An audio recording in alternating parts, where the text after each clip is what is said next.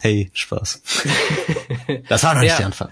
Nee, aber das war jetzt der Anfang. Hey Leute, das ist eine neue Folge vom Game Over Podcast und ja, ihr müsst keine Angst haben, ihr seid heute nicht alleine nur mit mir, sondern Tommy ist natürlich auch am Start. Hey Leute, freut mich, wieder am Start sein zu können. Fängt ja. Ja. toll an. Ich habe ihn eingeladen. Ja. Ähm, Bei meinem eigenen nee. Podcast. Ja, muss ja auch mal sein. Also manchmal muss man sich ja auch in seinem eigenen Haus ein bisschen als Gast fühlen. Ja. Ist auch mal ganz schön.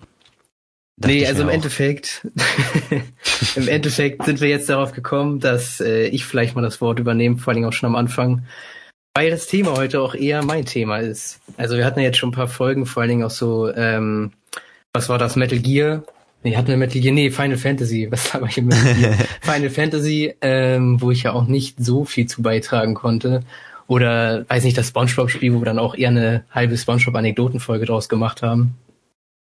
Ja, genau. Also allgemein, man muss ja sagen, ursprünglich war ja beim Podcast das so geplant, dass ich meine Freunde interviewe, die Spiele gespielt haben, von denen ich vielleicht auch nicht so viel Plan habe und dass ich mir das dadurch mehr erschließe und ich Bock habe, irgendwie deren Faszination hinter dem Game zu checken und allgemein ähm, ein schönes Gespräch über Spiele zu führen, ob ich die kenne oder nicht. Das Ding ist halt, die meisten Spiele, die meine Freunde zocken, kenne ich dann selber auch und deswegen kam bisher ist immer tatsächlich zustande, dass ich die Games selbst auch gezockt hatte. Also ich glaube, jedes Spiel, was wir in den bisherigen Folgen behandelt hatten, ähm, habe ich entweder auch gespielt oder kannte ich mich zumindest gut mit aus so. Und das ist jetzt tatsächlich das allererste Mal, dass dies nicht der Fall ist, dass ich wirklich ziemlich wenig Ahnung habe. Und deswegen dachte ich auch, okay, das ist dann jetzt mal so ein bisschen Jonas Folge und der kann das alles so ein bisschen leiten und ja, mal gucken, wie das dann so abläuft. so Ja, komplett gucken wir mal. Also heute Test, ne? Ich, ich, ich stehe auf Probe.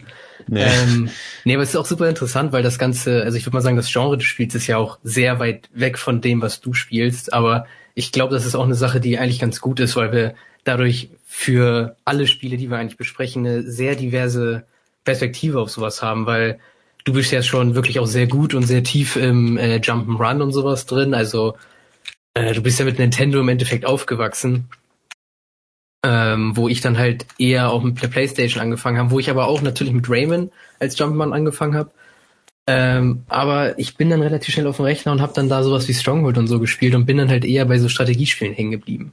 Ja, ja, das ist halt so gar nicht meine Welt. Aber ist dementsprechend auch echt cool, dass wir sowas halt auch mal im Podcast abdecken können, weil es ansonsten halt bis jetzt schon relativ krass mein Interessensgebiet wieder gespiegelt hat, so in den Folgen. Was auch cool ist, weil irgendwie will man ja auch über Sachen reden, ähm, über die man viel reden kann und die man feiert und so.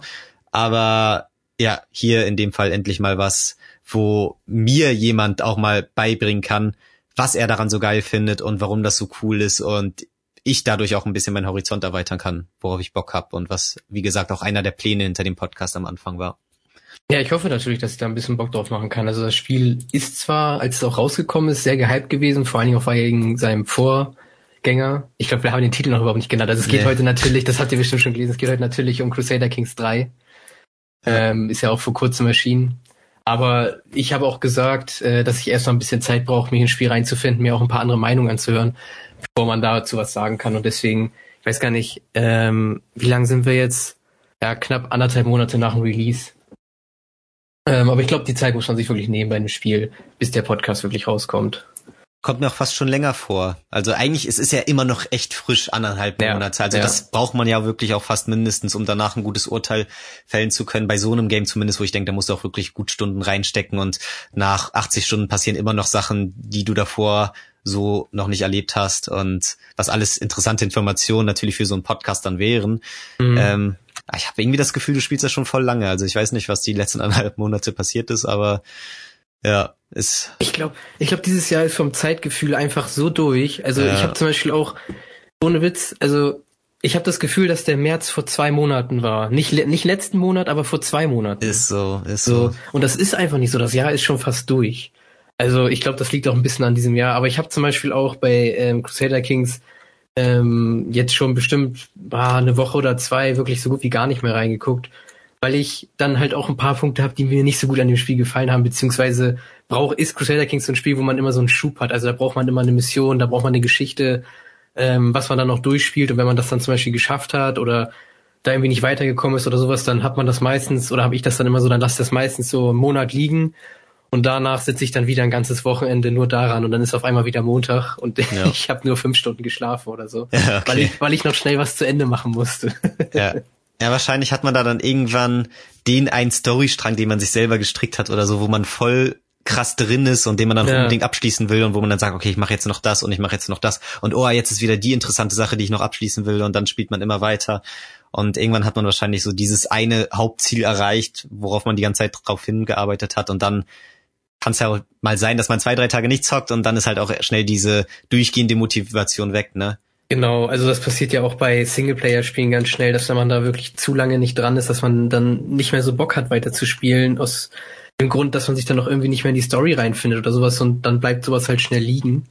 Bei Crusader Kings ist zum Beispiel das echt angenehm, dass du dann einfach einen neuen Spielstand startest, weil hier eh kein Spiel wie das davor ist. Also du hast einfach eine so große Diversität an Möglichkeiten, was alles passieren kann. Aber ich glaube, bevor wir jetzt weiter so ab äh, bisschen hypen oder schon auf die Mechanik eingehen, sollten wir erstmal erklären, was es überhaupt für ein Spiel ist. Äh, also ich glaube, ein paar von den Leuten, die zuhören, haben vielleicht noch nie was davon gehört oder nur mal den Namen gehört, ein bisschen den Hype mitbekommen vor einiger Zeit, weil da noch bei Twitch ein bisschen was abgegangen ist. Hab mich selbst sogar gewundert. Ja. Ähm, aber vielleicht nicht so ganz wissen, was da jetzt wirklich los ist in dem Spiel. Also, ähm, wie kann man sich das vorstellen? Also erstmal ist es ein äh, RTS, also Real-Time Strategy, aber pausierbar. Ähm, das heißt, es läuft halt immer eine gewisse Zeit. Hier sind es Tage und dann halt im Endeffekt auch Jahre, die dann halt weiterlaufen. Ähm, aber man kann es halt pausieren. Also wenn man dann sich Texte durchlesen muss oder die Entscheidung treffen muss, dann kann man es pausieren. Und man spielt, äh, was halt ganz interessant ist, man spielt einen Typen, einen einzelnen Charakter. Also es ist auch ein Roleplay-Game. Roleplay aber man spielt den nicht irgendwie in First Person oder irgendwie sowas, sondern man spielt auf einer großen Karte und im Endeffekt kann man nur so ein bisschen entscheiden, wie der Charakter sich verhält als Herrscher, weil man spielt immer einen Herrscher. Ich glaube, das Kleinste, was man sein kann, ist sowas wie ein Baron oder auf der Ebene eines Barons. Ähm, das wäre dann, glaube ich, ein Häuptling. Also es gibt unterschiedliche Kulturen, die dann unterschiedlich weit sind natürlich auch im Mittelalter. Und dann fängt man halt an, sich so ein bisschen ja, hochzuarbeiten. Also man guckt halt, was, was will, was, will ich machen, was will ich schaffen, will ich ein großer Herrscher werden, ähm, der sich dann vielleicht ganz, ganz viel Land erobert, oder möchte ich ein Herrscher werden, der einfach dafür bekannt ist, dass er super religiös ist, sehr fromm und so viel, super viel Freude oder Gutes in die Welt gebracht hat. Und das macht das Spiel halt gerade so interessant. Also es ist, es ist halt jetzt auch gerade super schwer zu erklären, wie das alles genau abläuft. Aber ähm, im Endeffekt hat man eine Weltkarte vor sich, wo man ähm, unten links ein kleines Charakter-Icon hat, was man sich angucken kann, was dann mit bestimmten Traits, ähm, bestimmte Eigenschaften oder auch bestimmte Punkte, die man dann hat, die dann angeben, wie gut man in bestimmten Sachen halt einfach ist. Daran kann man dann entscheiden, wie verhält man sich jetzt mit dem Charakter.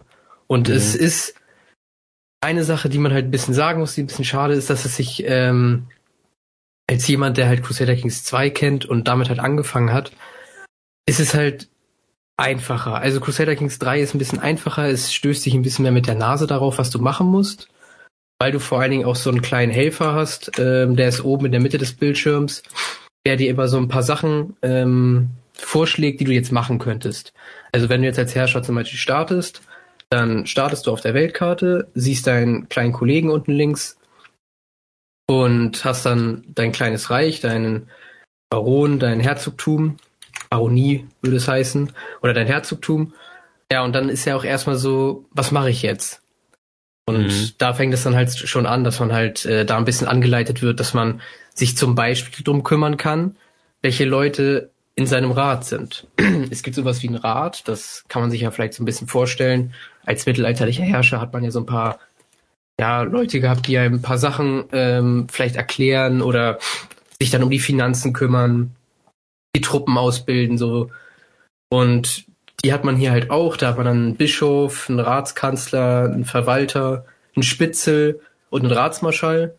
Und die kümmern sich dann halt um bestimmte Bereiche und die muss man dann auch auswählen. Also es ist ähm, wichtig, dass du dir auch die anderen Charaktere in dieser Welt genauer anguckst. Also die sind nämlich genauso wie du selber komplett, ähm, ich sag jetzt mal, als Charakter geschrieben. Also das sind keine leeren Hüllen, sondern Mhm. die haben genauso ihre Trades, die haben genauso ihre Werte ähm, und haben genauso auch dann bestimmte Vorstellungen von der Welt.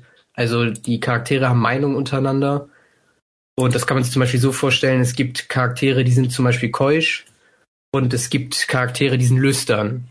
So, lüstern, wer das nicht weiß, bedeutet, dass man so ein bisschen geil ist, bisschen Bock hat. Das Gegenteil von Keusch quasi. Genau, das Gegenteil von keusch. So, und dann ist halt zum Beispiel relativ klar, dass äh, lüst, äh, lüsterne Charaktere ähm, von keuschen Charakteren halt, dass die sich nicht so gut verstehen, halt auf der Ebene zum Beispiel. Mhm. Und so ist es dann auch wichtig darauf zu achten, dass die Leute einen mögen untereinander. Also, ähm, dass du die Leute in deinem Rat oder dass die Leute in deinem Rat dich mögen, ist wichtig, damit die sich zum Beispiel nicht hintergehen als Herrscher. Und dass dann zum Beispiel die anderen Herrscher unter dir, also wenn du zum Beispiel ein Herzog bist, dann hast du ja Barone unter dir, dass die dich zum Beispiel mögen, ist auch wichtig. Ja. Damit sie dich, wie gesagt, nicht hintergehen oder dir zum Beispiel dann auch dich unterstützen in bestimmten Sachen. Wie ist das, ja. Wie ist das denn dann zum Beispiel, wenn man sich den Rat aussucht? Also hat man dann irgendwie, okay, ich will einen Spitzel und dann hast du dann eine Auswahl an 20 Leuten und suchst dir anhand der Trades aus, wen du am passendsten finden würdest oder wie kann ich mir das vorstellen? Also ja, im Endeffekt äh, läuft das schon so. Nur ist halt die Auswahl der Leute ähm, begrenzt, beziehungsweise ist es halt ein bestimmter Kreis an Leuten. Mhm. Also als Herrscher kann man immer seine Vasallen. Weißt du, was ein Vasalle ist? Na, klär mal. Ähm, ein Vasalle ist sowas wie dein. Ja, das ist schwer zu erklären. Das ist sowas wie dein Gefolge. Okay. Ähm, aber diese haben selber auch Macht. Also zum Beispiel ist ein Baron, der eine Baronie hat, innerhalb eines Herzogtums der Vasalle des Herzogs, Ja, okay. weil der Herzog sein Lehnsherr ist. Das sind halt alles so Begriffe auch aus dem Mittelalter, wenn man sich da sowieso ein bisschen mit auseinandergesetzt hat oder weiß nicht mal die Was ist was Folge Mittelalter gehört hat. Ja. Throwback 2007. Guter Einstieg, bevor man das Spiel anfängt zu zocken wahrscheinlich. Im Endeffekt wirklich einfach, um sich so ein paar ähm, Begriffe, so wörtliche Begriffe in den Kopf zu rufen. Ähm, was aber auch jetzt auch nicht irgendwie kompliziert ist oder sowas, sondern das ist einfach, kann man dann auch ein bisschen altbacken oder sowas. Aber Vasallen gibt's heute auch noch, beziehungsweise den Begriff gibt's heute noch. Auf jeden Fall kannst du dir halt, was du schon eben meintest, diese Spitzel oder auch dein Ratsmarschall, kannst du dann halt zum Beispiel aus deinen Vasallen einerseits aussuchen Ja. ähm, oder auch aus deinen Höflingen. Also du hast auch einfach Leute an deinem Hof, die dann zum Beispiel super gut sind im Fighten oder sowas. Ähm, die sind dann sehr, sehr gute Kämpfer, Kämpfer und die sind dann einfach vielleicht an deinem Hof, weil das zum Beispiel dein Bruder ist oder so. Ja. Oder du kannst Leute auch an deinen Hof einladen. Also dann kannst du die auch so ein bisschen auf der Welt suchen. Und Okay. es ist jetzt nicht so, dass jeder Charakter eine Familie hat, die irgendwie drei und 3000 Jahre zurückreicht. Ähm, jeder adliger Charakter hat eine Familie, die weit zurückreicht, außer er wird halt geadelt. ja. Ähm, und sonst gibt's auch so ein paar, die dann immer so ein bisschen ne, einfach erscheinen, um das Spiel auch nicht zu stoppen, weil es kann ja natürlich auch passieren, dass ein paar AIs eine blöde Entscheidung treffen und dann würden halt Leute nicht heiraten, würden keine Kinder kriegen, dann würde das Spiel irgendwann aufhören. Weil in dem Spiel geht's halt darum, dass es, das ist sehr wichtig, dass es immer, immer Erben gibt. Also das, ja, ist ja wie, wie für jedes, wie für jedes Tier, wie für jedes Lebewesen. Man muss halt einfach dafür sorgen, dass äh, die Spezies so fortführt. Und hier geht's dann noch spezieller darum, dass nicht die Menschheit, sondern halt deine Familie so fortgeführt wird. Damit du halt auch einen Erben hast. Weil du mit diesem Erben halt weiterspielen kannst. Oder weiterspielst.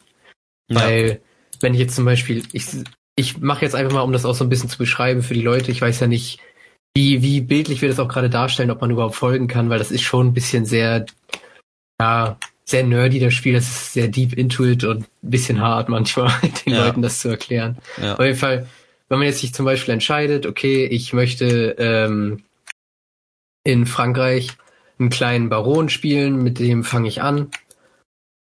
Ähm, dann ist man zum Beispiel, jetzt sagen wir mal in Bordeaux, ist der Baron von Bordeaux.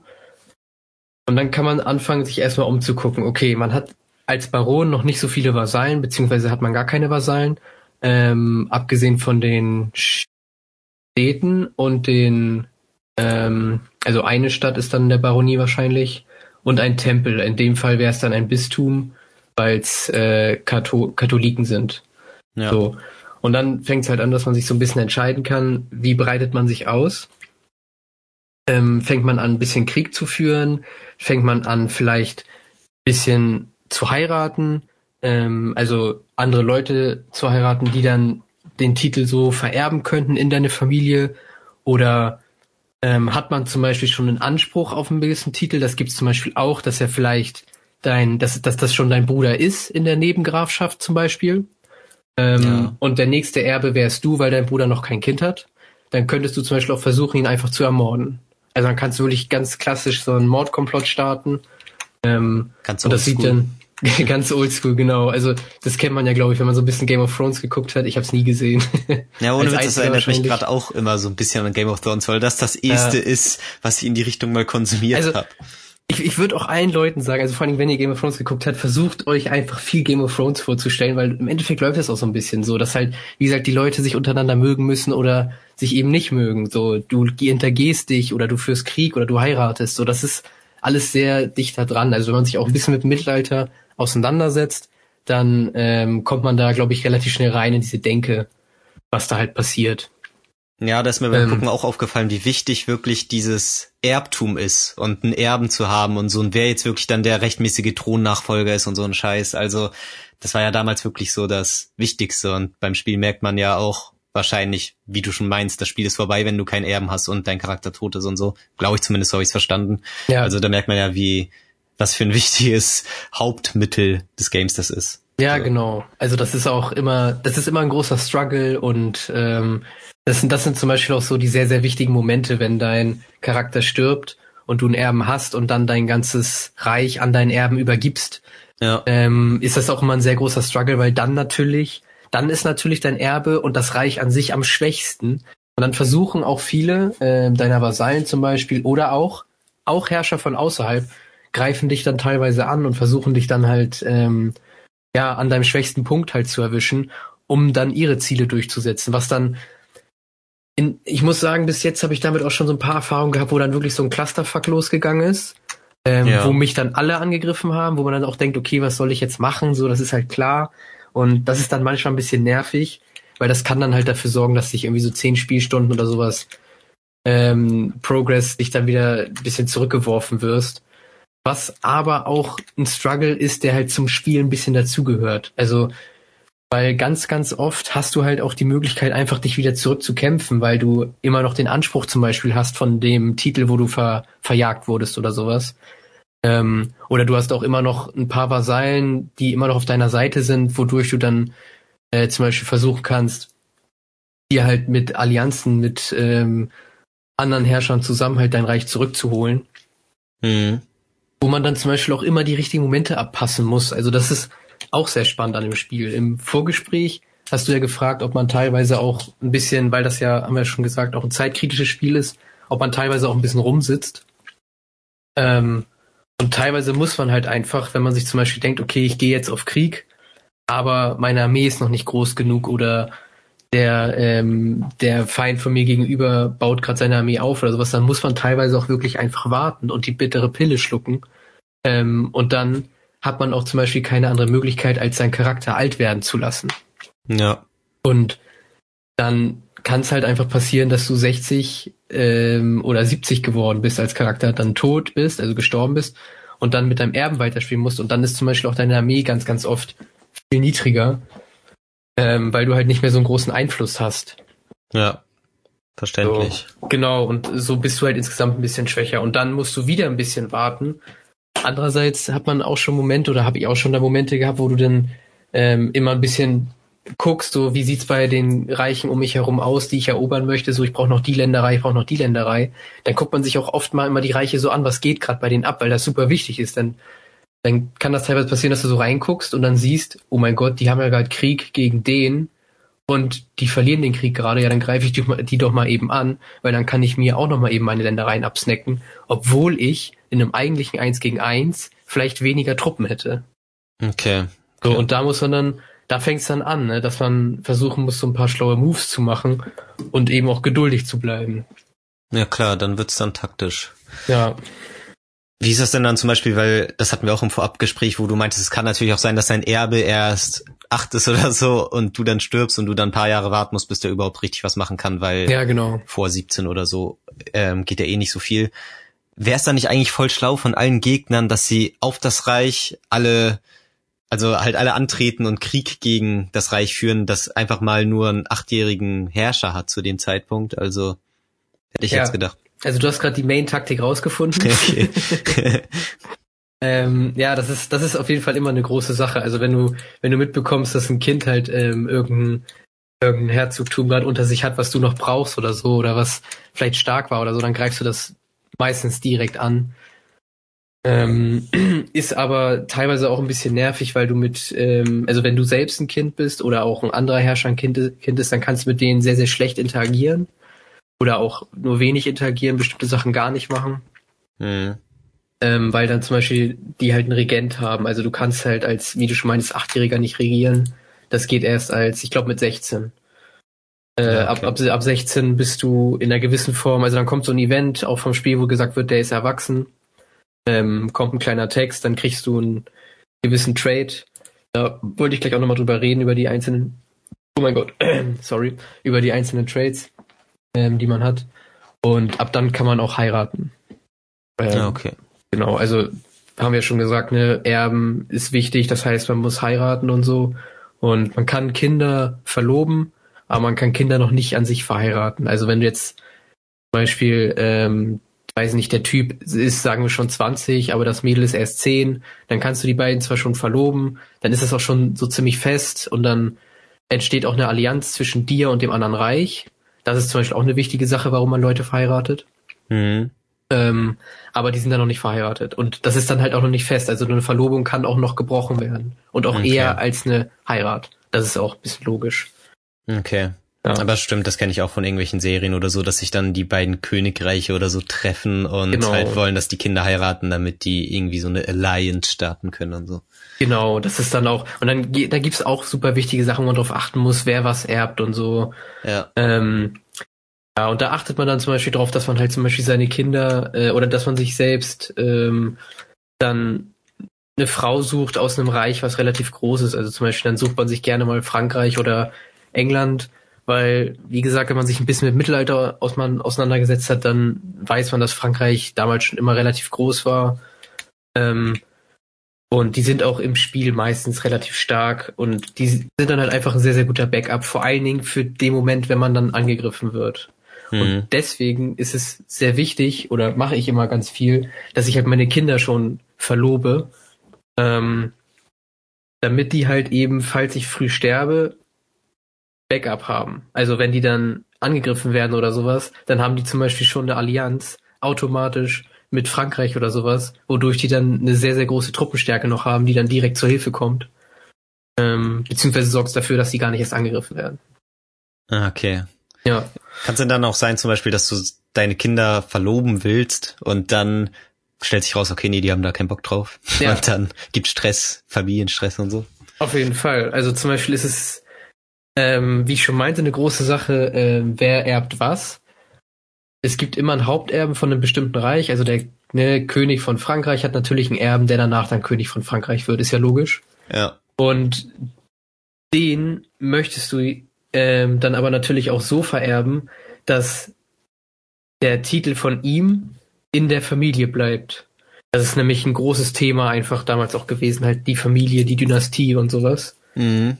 Ähm, und du möchtest natürlich, dass der Titel in der Dynastie bleibt. Und das, das heißt, du achtest auch darauf, wie du deine Leute verheiratest. Also zum Beispiel kann es sein, dass du als Herrscher nur drei Töchter bekommen hast. Ja, okay. So, alte Mittelalterregel, der Typ ist halt der King of alles, ne? Und Ja. der Typ bringt den Nachnamen mit rein, das heißt, die Frau oder die Kinder ähm, von dem Typen und der Frau gehören dann halt der Dynastie des Typen an. Ja. So. Aber damit die Dynastie jetzt nicht ausstirbt, nur weil ich drei Töchter bekommen habe und keinen einzigen Sohn, kann man Leute auch so verheiraten, dass das halt, dass die Frau der Chef ist. Oh, okay. Genau. Und das sind dann zum Beispiel Sachen, wo man drauf achten muss, dass nicht, nicht irgendjemand ankommt und dann seine Frau oder irgendeine Tochter dann mit deinem verheiratet und dann so, dass die Frau der Chef ist und die Titel halt in die andere Dynastie rübergehen. Ja. Ähm, und das sind dann zum Beispiel Sachen, die man dann halt denied oder wo dann natürlich gesagt wird, so nö, das mache ich natürlich nicht, weil die Franzosen sind ja nicht blöd oder Deutschen oder ähm, die Norweger oder sowas oder Dänemark ist meistens sehr stark. Ähm, die wollen natürlich nicht, dass jetzt ihr, ihr, ihr Herrschertum dann da weggeht und dass die Familie dann auf einmal da sitzt, ohne irgendwas. Ja, verständlich. Relativ logisch, genau. Ja.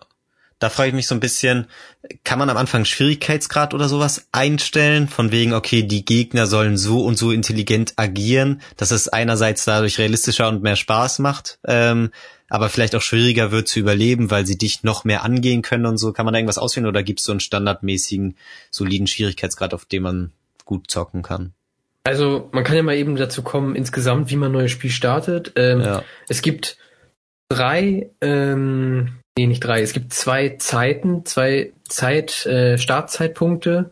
Einmal das Jahr 867 und einmal das Jahr 1066. Ja. Okay. Ähm, das Wichtigste daran ist einfach nur, dass halt, wenn du früher startest, du halt auch noch ein paar andere, ich nenn's mal jetzt, ähm, Technologien hast, die dann das Spiel auch ein bisschen anders aussehen lassen, beziehungsweise du hast ein paar andere Events auch noch. Ähm, aber das ist jetzt nicht so dramatisch anders. Also es heißt einfach ein paar Sachen ein bisschen anders und ähm, ja, man ist halt einfach früher in der Zeit gewesen. Ja. Und okay. da gibt's dann halt unterschiedliche Herrscher, die so ein bisschen vorgefertigt sind, die man spielen kann. Das ist einfach ein Vorschlag vom Spiel, ähm, wo dann drunter steht, wie schwierig das ungefähr ist, mit dem Herrscher halt zu spielen. Ja, okay, sehe ich gerade, ja. Äh, genau, also wie ich teile gerade mit Tommy den Screen, da kann er sich jetzt auch mal angucken, damit er halt, wie gesagt, ein bisschen eine Idee dafür bekommt, weil er auch noch nicht so viel gespielt hat. Sind das ähm, denn jetzt dann auch so historisch gesehen die wirklichen ja, Herrscher von damals? Ja. Okay. Die, sind, die sind alle echt, also die Startherrscher sind alle echt. Natürlich, wenn man jetzt im Jahre 867 startet, dann wird das natürlich wenn man dann ins Jahre 1066 spielt, sieht das Jahre 1066 natürlich nicht mehr realistisch aus. Ja, klar. Also von dem Startzeitpunkt aus machen auch die, macht auch die AI ein bisschen so paar komische Sachen, beziehungsweise versucht halt einfach ihr Ding durchzuziehen, wo sie gerade so ein bisschen Bock drauf hat. Also die Roleplayt auch so ein bisschen natürlich. Ja, wie bei so einem FIFA-Karrieremodus. Ja, genau. Ich mir das vor. Ja, also dann wechselt Ronaldo immer erstmal in die Premier League. Irgendwie so, ja. Also wenn du FIFA 08 jetzt im Jahr 2020 bist, dann sieht's bei HSV, glaube ich, ganz anders aus. Ja, ja, glaube ich auch. Also meistens sind die dann fünfmal Champions League-Sieger. Ja. genau, auf jeden Fall gibt's da dann schon so eine gewisse Schwierigkeit, die einfach ansagt, so wie viel musst du machen, um was musst du dich kümmern, ähm, wie, wie aggressiv sind die anderen auch auf dich. Ähm, weil das kann zum Beispiel sein, dass du einen Herrscher spielst, der halt schon auch ein gewisses Land hat, ein bisschen gesettelt ist und den jetzt auch keiner unbedingt angreifen will, weil die Leute um ihn herum halt sowieso schwächer sind. Ja. So, klar. und dann musst du dir halt nicht so viel Angst machen, dann kannst du dir ein bisschen Zeit lassen, die anderen easy so wegsnacken. Und das ist halt ein bisschen einfacher, als wenn du einer von den Kleinen bist, der dann gegen die Großen muss. Ja, klar. Ja, das ist schon mal dann halt eine Sache, die äh, die Schwierigkeit ausmacht. Dann gibt's noch eine Schwierig einen Schwierigkeitsgrad hier unten. Ähm, einfach normal und sehr einfach. Ah, okay, krass. Und du spielst du auf normal oder wie? Ich spiele immer auf normal.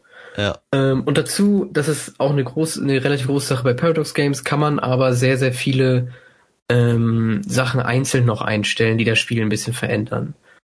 Okay. Also ich bin hier gerade drin, man kann zum Beispiel sowas wie Krankheiten oder ähm, Kriegs Kriegsgrundkosten oder sowas kann man noch erhöhen erniedrigen. Das Enddatum kann man ähm, vor oder nach hinten setzen. Das späteste Enddatum ist 1453. Ähm, ja, und so kann man noch so ein paar Sachen fein einstellen. Dann okay, gibt's auch noch so, cool. ja, gibt's auch noch Events, zum Beispiel hier ähm, ungarische Wanderung oder sowas. Ähm, das sind dann so Events, die passieren oder die KI dann äh, ansteuert oder die, wo die KI ein bisschen gezwungen wird, das anzusteuern. Da kann man dann sich dann so zum Beispiel entscheiden, ob man das historisch machen möchte ähm, oder ob man das ausmachen möchte. Ähm, und das bringt halt dann dem Spiel natürlich auch nochmal eine gewisse andere Sache, wenn man dann eben bestimmte Raids oder sowas ausstellt. Dann ja, muss man sich um bestimmte Sachen nicht kümmern oder man bekommt auch bestimmte Unterstützung nicht oder so. Weiß ja nicht, ob man damit jetzt rechnet oder nicht. ja, okay. Aber kann ich mir auf jeden Fall vorstellen, dass das den Wiederspielwert halt auch nochmal krass erhöht. Ich meine, ich habe jetzt schon gesehen, du hast da schon mehrere Spielstände und zockst irgendwie auf dem einen und an sich hast du da noch eine fortlaufende Geschichte, aber hast auch schon ein paar andere angefangen, wo du dann auf eine andere Art und Weise agierst. Und mhm. wenn man dann noch bedenkt, okay, ich könnte jetzt nochmal neu starten, aber dann mit den und den Einstellungen, da gibt's ja tausend Möglichkeiten. Also ich glaube, da kann man echt viel Zeit reinpumpen. so. Ja, also Zeit geht auf jeden Fall äh, sehr krass lost und der Wiederspielwert ist alleine ist alleine dann dadurch schon sehr, sehr stark gegeben, dass halt, wenn du schon einen anderen Herrscher mit einer anderen Kultur und einer anderen Religion spielst, du bestimmte Sachen zum Beispiel nicht machen kannst oder ja. eben bestimmte Sachen machen kannst. Wie jetzt, ich nehme als Beispiel Wikinger. Wenn du dann zum Beispiel Dänemark oder so Norwegen von da, äh, aus der Region dann einen Herrscher spielst, kannst du zum Beispiel raiden. Dann kannst du so Wikinger-Raids machen, dann kannst du wirklich einfach deine Armee ausheben, fährst irgendwie nach Frankreich oder nach England rüber oder sowas und kannst dann halt ähm, so Dörfer einnehmen, die dann so ein bisschen kaputt machen und dann kriegst du da Gold. Ach, cool. Ist, ist ein bisschen broken, weil das ziemlich viel Gold bringt und so. Und die AI, AI dich manchmal nicht äh, wegmacht, weil die kann dann auch einfach ihre Armeen ausheben und dich natürlich kaputt machen. Ja. Ähm, aber das ist zum Beispiel eine Sache, die kannst du jetzt nicht, wenn du als Frankreich spielst. Ja, okay, klar. Ja, dafür wirst du als Frankreich äh, wahrscheinlich sehr, sehr viele Kreuzzüge machen, weil du ja als Frankreich meistens ein katholisches ähm, Reich bist und dann halt vom Papst eben zum Kreuzzug aufgefordert werden kannst. Ja. Und das ist auch eine ziemlich coole Sache, weil du dann da teilweise auf einmal mit, ähm, weiß nicht, fast allen europäischen Reichen dann Richtung äh, Nordafrika oder Spanien oder sowas marschierst. Ähm, was dann mega die Battles gibt. und dann mhm. hast du da auf einmal so Armeen von 10.000 gegen 10.000 und so als kleiner Einstieg, also wenn man mit dem Baron startet, hat man teilweise so drei bis 500 Mann am Anfang als Armee. Ja. ja. Äh, und dann natürlich schon so ein Fight, irgendwie so 10.000 oder 15.000 Mann, das ist schon echt viel. Okay. Und das gibt auch super viel Geld und super viel ähm, Prestigepunkte und Frömmigkeitspunkte.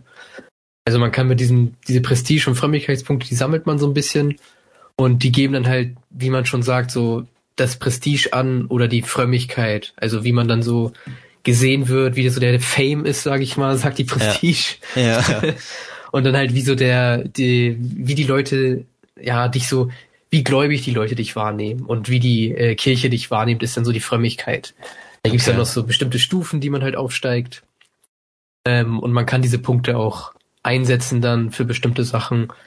Aber dann verliert man die Stufe jetzt nicht. Also wenn man jetzt zum Beispiel den Papst ähm, um Geld bittet, das kann man machen. Der ist meistens sehr reich. Ähm, kann man ihn um Geld bitten. Dann verliert man ein paar Frömmigkeitspunkte.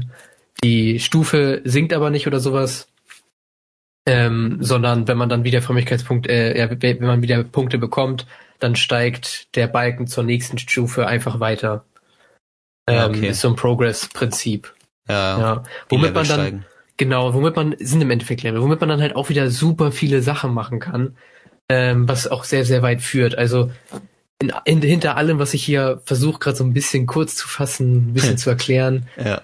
steckt halt meistens dann noch drei, vier, fünf Fenster mehr, ähm, die dann aber halt auch dafür sorgen, dass du, das habe ich Tommy auch vorhin erklärt oder erzählt, dass du teilweise nach 40, 50 Stunden Spielzeit auf einmal Events hast oder Sachen hast, die du halt noch nie gesehen hast ähm, und das macht dann halt super viel Spaß und dann will man, will man immer weiterspielen. Und ich bin halt auch selber so, dass ich halt bei dem Spiel hier bis jetzt, also ich sag mal kaum was wirklich ähm, erforscht habe. Also ich habe halt so ein bisschen auf der Iberischen Halbinsel gespielt, ähm, wo eine Sache noch so ein bisschen am Laufen ist, wo ich halt versuche, gerade Portugal halt als Königreich verein. Ähm, aber ich habe zum Beispiel noch nicht einmal irgendwo im asiatischen Bereich gespielt, im indischen Bereich oder in Afrika. Ähm, ich habe bei Crusader Kings 3 auch noch nicht wirklich in Mitteleuropa gespielt, was halt immer dafür sorgt, dass das sich nochmal anders spielt. Ja.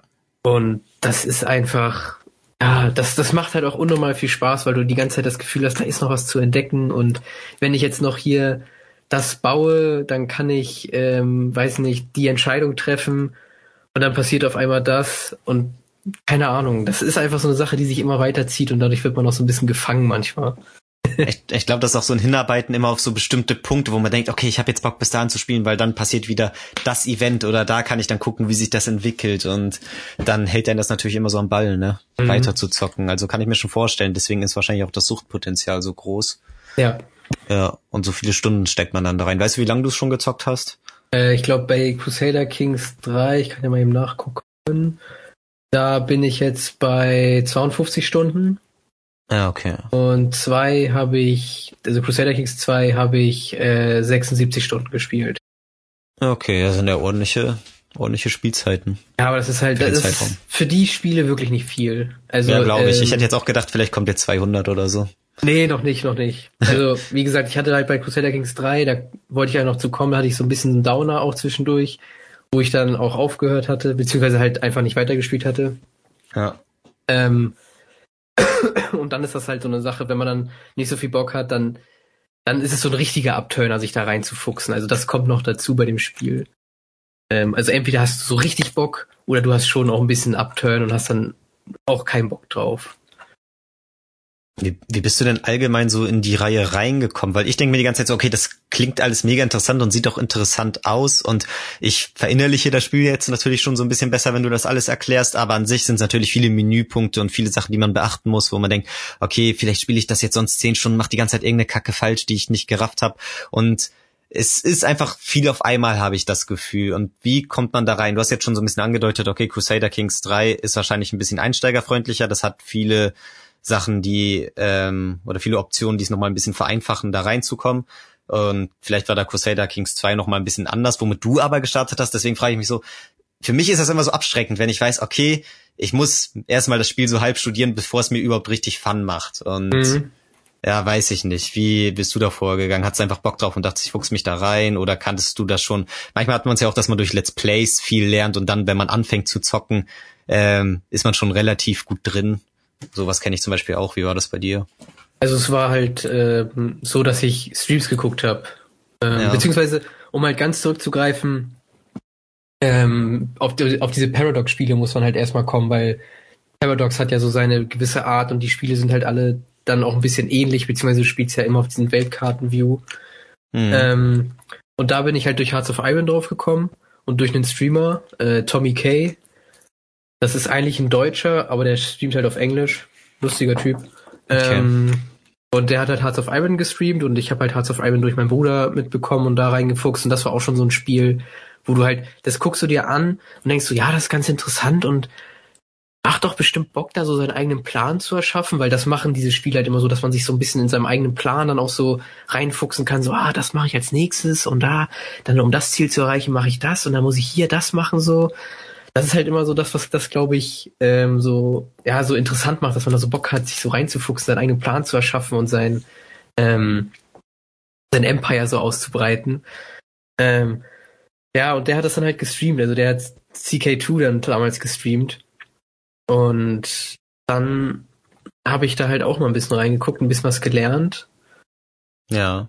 Äh, und dann war das halt, habe ich gesehen, dass es Free-to-Play ist auf Steam. Also Crusader Kings 2 ist, glaube ich, immer noch Free-to-Play auf Steam.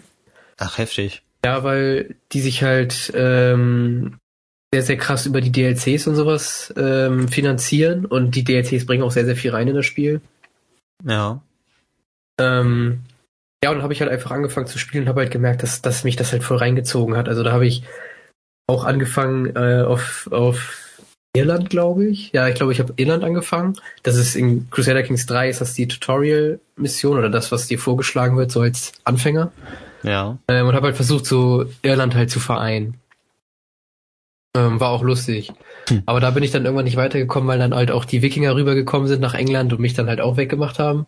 Und dann habe ich da halt ein großes Spiel angefangen, wo ich dann halt so, ähm, das ist das Herzogtum Böhmen, aber das ist im Endeffekt das, wo, wo heute Tschechien ist.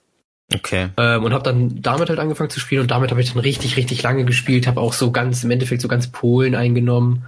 Ähm, also oder das, was heute Polen ist, ja. wäre. Ähm, und da habe ich dann auch eine super, super lange äh, Story drum gestrickt und sowas. Und da fing das dann halt an, dass man so, was mich dann halt wirklich so reingezogen hat, dass man so eine Verbindung zu den Charakteren halt aufbaut. Also man hat dann so ein paar Könige und paar Königinnen auch, wo man dann halt ganz genau weiß, was er mit denen alles gemacht hat und was er mit denen erschaffen hat und so, das ist dann cool, weil sie dann bilden sich so eine Charaktere. Ja. Man ähm, das ja auch aus der Geschichte kennt, also dass dann irgendwie so der große König, was auch immer das gemacht, ähm, keine Ahnung, dann die Armee besiegt hat oder die Stadt eingenommen hat oder ähm, da hat irgendjemand wieder Konstantinopel erobert. So, und dann hat man so seine eigene Story gestrickt. Ja, ich stelle mir das auch so vor, dass ganz viel in deinem eigenen Kopf passiert. Also natürlich siehst du die Sachen auch, wie sie im Spiel passieren und wie vielleicht die Charaktere miteinander interagieren, aber in deinem Kopf stellst du dir wirklich vor, wie die vielleicht auch so drauf sind und wie die genau in der Situation gehandelt haben und dann hast du so eine eigene TV-Serie vielleicht so in deinem Kopf, so stelle ich mir zumindest vor. Ja, also so es gehört auf jeden Fall viel Fantasie dazu ja. ähm, und man stellt sich auch viel vor und dann gehört es auch ein bisschen dazu, dass man zum Beispiel, also man kann ja seine Kinder kann man benennen, ähm, und da gehört dann auch immer so ein bisschen Roleplay dazu, dass man halt die Sachen dann alle ähm, auch vernünftig benennt. Also ich nenne zum Beispiel jetzt meine Kinder, wenn ich jetzt in Spanien spiele, nicht unbedingt Hans, sondern eher, äh, weiß nicht, wie heißen die hier jetzt? ähm, Sebastian oder sowas. Ja. Okay. So, oder die Frau, meine Tochter heißt Loba. So, dann, dann, dann benennt man die halt auch eher so, dass es halt realistisch ist. Ja, oder ja, ich gebe dann zum Beispiel auch, dann achte ich immer drauf, wenn ich einen äh, religiösen Charakter spiele, dass ich den Kindern dann immer extra religiöse Namen gebe. Ähm, einfach um halt dieses Roleplay ein bisschen da reinzubringen. Ja, weil das dann, das, das macht halt echt so den Spaß aus, dass man sich dann auch so ein bisschen erinnert, von wegen so, ah ja, stimmt, der König ist jetzt schon irgendwie tot seit 60 Jahren oder sowas. Aber ich weiß noch, als ich mit dem das eingenommen habe, damals war mein Reich noch viel kleiner, richtig krass, wo ich jetzt hingekommen bin und so. Ja, ich kann mir das schon heftig vorstellen, wenn man dann irgendwie nach wirklich sehr langer Spielzeit irgendwie dann seinen Stammbaum nochmal begutachtet und dann sieht, ah, der Ur-Ur-Urgroßvater, den ich damals gezockt habe, ah, da ist er noch. Ja. Ähm, ich glaube, sowas ist schon heftig. Und natürlich wird es auch die Leute geben, die das zocken und die dann irgendwie denken, oh, mega funny, ich nenne den einen Dickhead und ich nenne den anderen Hurensoni. Aber ich glaube, da geht viel von der eigentlichen Message des Spiels so verloren. Könnte ich ja, mir vorstellen. Also es ist jetzt nicht Worms oder so, wo du drauf genau, scheißen also, kannst. Genau, es ist, es ist wirklich nicht Worms. Ähm, es gehört immer ein bisschen auch dazu, dass man auch so dieses, wie ich auch mal sage, so ein bisschen sich mit Mittelalter auseinandersetzt, da ein bisschen Bock drauf hat. Ähm, weil du halt, ja, sonst nimmst du dir auch ein bisschen den Spaß oder es ist halt so, ich nehme jetzt mal zum Beispiel jetzt äh, Among Us als Beispiel. Wenn man jetzt überhaupt keinen Bock auf das Spiel hat oder sich überhaupt keinen Bock hat, sich mit den Leuten dann auseinanderzusetzen oder so zu tun, ähm, sich so ein bisschen zu fetzen, so zu tun, als hätte man irgendwas nicht gemacht oder so, dann macht das Spiel halt auch keinen Spaß. So, dann bringt es dich nicht weiter. Dann wirst ja. du da nie Spaß dran finden. Ähm, und das ist dann halt einfach eine Sache, die wichtig ist, dass du dich da auch wirklich ein bisschen committest und was ich zum Beispiel einem Kollegen von mir, der sich das auch geholt hat, aber nie wirklich reingekommen ist, immer gesagt habe, so du musst dich da wirklich auch mal einen Abend hinsetzen und wissen, okay, ist jetzt 19 Uhr und heute Abend bis um 11 oder sowas werde ich erstmal nichts anderes tun, ja. als dieses Spiel zu spielen. So, wo du dann aber auch um 11 wahrscheinlich da sitzt und dann ist dir überhaupt nicht aufgefallen, dass es 11 ist und dann willst du noch kurz ein, zwei Sachen machen und dann ist es auf einmal 2 Uhr morgens. Das ist halt dann wieder das Geile an dem Spiel. Ist das denn so ein Spiel, wo du dann wirklich auch komplett dich reinsteigerst und dann zockst du nur das oder ist das so ein Ding, wo du nebenbei Podcast hörst oder YouTube laufen lässt oder so? Nee, also ich höre super viel Podcast ähm, oder Musik dabei, weil du es kommt, es ist die, das Audio ist nicht wichtig. Also ja. ähm, zum Beispiel jetzt die Atmosphäre, die sich aufbaut oder sowas, die ist halt einfach vom Audio her nicht so wichtig. Natürlich kann man sich jetzt auch extra ein bisschen Badenmusik einziehen oder einfach die Musik hier laufen lassen. Aber die Musik im Spiel zum Beispiel ist jetzt auch eher, ich sage jetzt mal ein bisschen generische Mittelalter-Videospielmusik. Ja, okay. Ähm, deswegen lasse ich meistens Podcast laufen. Vor allen Dingen, weil ich halt, weiß nicht, drei, vier Stunden dann teilweise halt in so einer Session drin sitze.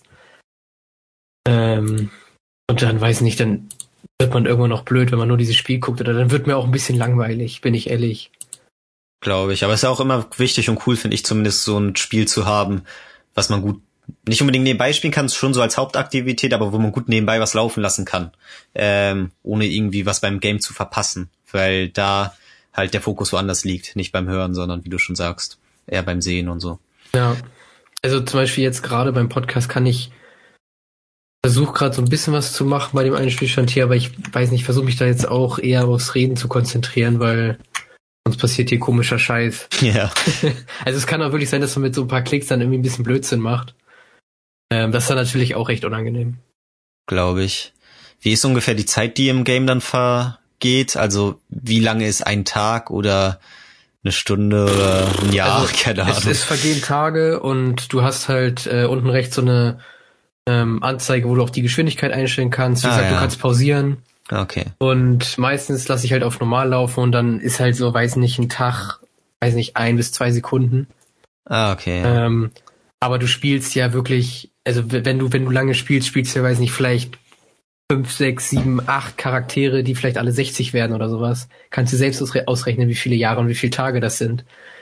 Ähm, und zum Beispiel, wenn man dann Krieg führt und seine Armeen rumführt, dann bin ich meistens auch so, dass ich hier das Tempo auf zwei runterdrücke, ähm, weil sonst einige Movements äh, ein bisschen schwer zu kontrollieren sind oder dann läuft man zu früh in eine bestimmte Grafschaft rein, wo man vielleicht nicht reinlaufen will oder kann dann nicht vor dem Gegner fliehen, wenn man es zu spät gesehen hat. Ähm, ja, dann ist das ein bisschen langsamer, okay. aber auch nicht so viel. Also man muss sich aber jetzt nicht gestresst fühlen, nur weil ein Tag innerhalb von einer Sekunde vergeht. Also die Actions brauchen auch alle relativ lang.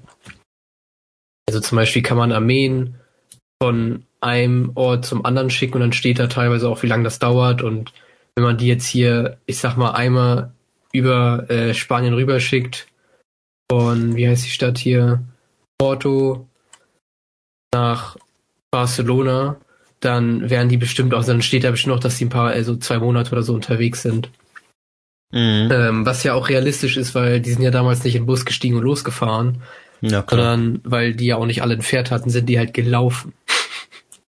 Das ja. dauert ein bisschen. Ja. Und dann ist das zum Beispiel auch so eine Sache, wenn du dann anfängst in, ähm, in Kreu die Kreuzzüge zu ziehen, dann musst du gucken, wo du deine Armeen lang, lang führst, weil teilweise ist es dann besser, wenn du sie einmal aufs, aufs Wasser führst und sie dann per Schiff irgendwo hinschiffst weil Schiffe natürlich ein bisschen schneller sind, als wenn du da jetzt, weiß nicht, von Frankreich einmal nach Tripolis oder sowas runterläufst. Ja, klar, klar. Es ist bezüglich halt auch einfach realistisch. Das ja. ist halt cool gemacht. Was mich auch so echt mit fast am meisten anfixt an den Game, ist halt so ein bisschen, dass ich das Gefühl hab, dass mich das halt auch so, dass mir das was beibringen würde, ohne jetzt aktiv mir was beizubringen, aber dass ich dann halt schon noch mehr im Kopf habe, okay, so ungefähr sah Europa im Jahr 1000 aus oder so. Also das sind ja Sachen, die hat man nicht unbedingt so direkt im Kopf und ähm, da weiß ich gar nicht, ob du da vorher schon krass drin warst oder ob du so halbwegs standardmäßiges Grundwissen hattest, was man halt so hat und dann im Durchspiel das nochmal so ein bisschen vertieft hast, weil ich kenne das auch schon ein bisschen von damals, dass jetzt nicht in so einem Spiel, aber dass ich dann zum Beispiel God of War gespielt habe und dann ging's ähm, irgendwie in der Schule mal um die griechische Mythologie und dann hast du dich selbst gefeiert, weil du so ein bisschen mehr Insiderwissen hattest, weil du mehr wusstest, wer die Götter sind und so. Und so ein paar Sachen da ein bisschen mehr zu beitragen konntest. Und hier kann ich mir das in dem Spiel auch gut vorstellen, dass, ja, dass man hier sein Wissen halt nochmal gut vertieft, was ich cool finde, wenn man sowas durch ein Spiel erreichen kann, so. Ja, also ich, ich würde auch sagen, äh, du hast hier definitiv so einen Lerneffekt, der dann auch nicht unangenehm ist oder so. Ja. Vor allem dadurch, dass das Spiel dir auch einige Geschichten erzählt. Also du hast zum Beispiel die Möglichkeit, äh, ich weiß nicht, ob das hier noch so ist, ähm, aber zum Beispiel, wenn du ein Spiel startest, dann kannst du dir ganz oft die Geschichte zu dem Charakter halt durchlesen, weil die Charaktere, mit denen du startest, wenn du dir jetzt keiner stellst, was ich weiß gar nicht, ob das in dem Teil jetzt schon geht, in dem alten äh, Crusader Kings 2 konnte man sich dann irgendwann mit einem DLC auch Charaktere einfach erstellen. Ähm, aber alle anderen sind halt historisch korrekt und dazu wird ja noch meistens eine Geschichte erzählt, was da, wer das ist und was der auch dann noch so gemacht hat in seinem Leben. Ja. Ähm, was dich dann auch teilweise so ein bisschen herausfordert. Zum Beispiel steht dann bei einigen Charakteren, ähm, also es gibt bei im Jahre 1066 kannst du äh, in Spanien starten oder Iberische Insel ist es ja, Iberische Halbinsel. Und da kannst du dann so, da gibt es so drei oder vier Brüder sind das, glaube ich, die auch im Real Life dann halt so Spanien aufgeteilt hatten oder den katholischen Teil, sag ich mal, von Spanien, den christlichen Teil. Und die haben dann wirklich um die Krone halt gekämpft und haben halt versucht, Spanien so zu vereinen. Ähm, mhm. Ähm, und das wird dir dann halt auch da so geschrieben und dann kannst du natürlich einen der Brüder auswählen, einen von denen spielen und dann wird dir halt auch geschrieben, steht da auch drin natürlich, wer was gemacht hat und wer es dann auch geschafft hat und so. Das ist dann halt zum Beispiel schon so eine Sache, wo du dann war eigentlich im Spiel ja jede Möglichkeit hast. Also du kannst ja machen, was du willst. Da kommt ja niemand an und sagt ja, weiß nicht, sammel drei Fleisch. ja, klar. ähm, sondern du kannst ja machen, was du willst. Aber so gibt dir das Spiel dann immer schon so ein bisschen so einen Schubs auch in so eine bestimmte Richtung. So von wegen so, ja, du kannst das Königreich oder das Empire Spanien erschaffen. Mach das doch mal. ja. Ähm, und ja, so hast du dann auch eben einfach ein bisschen diesen Lerneffekt. Also zum Beispiel, dass Spanien ja ähm, ganz lange Zeit auch wirklich aufgeteilt war, weil der Südteil von den äh, muslimischen Herrschern erobert wurde. Halt auch eine Sache, die viele vielleicht gar nicht wissen. Also das sind so Sachen, ich, das wusste ich zum Beispiel. Ich wusste jetzt natürlich nicht genau, wie das aufgeteilt ist und so. Ähm, aber es ist einfach, Ahnung, ja. interessante Sache, wenn ja, man klar. sich damit ein bisschen auseinandersetzt, vor allem auch das byzantinische Empire, wo ich auch nicht so viel drüber wusste.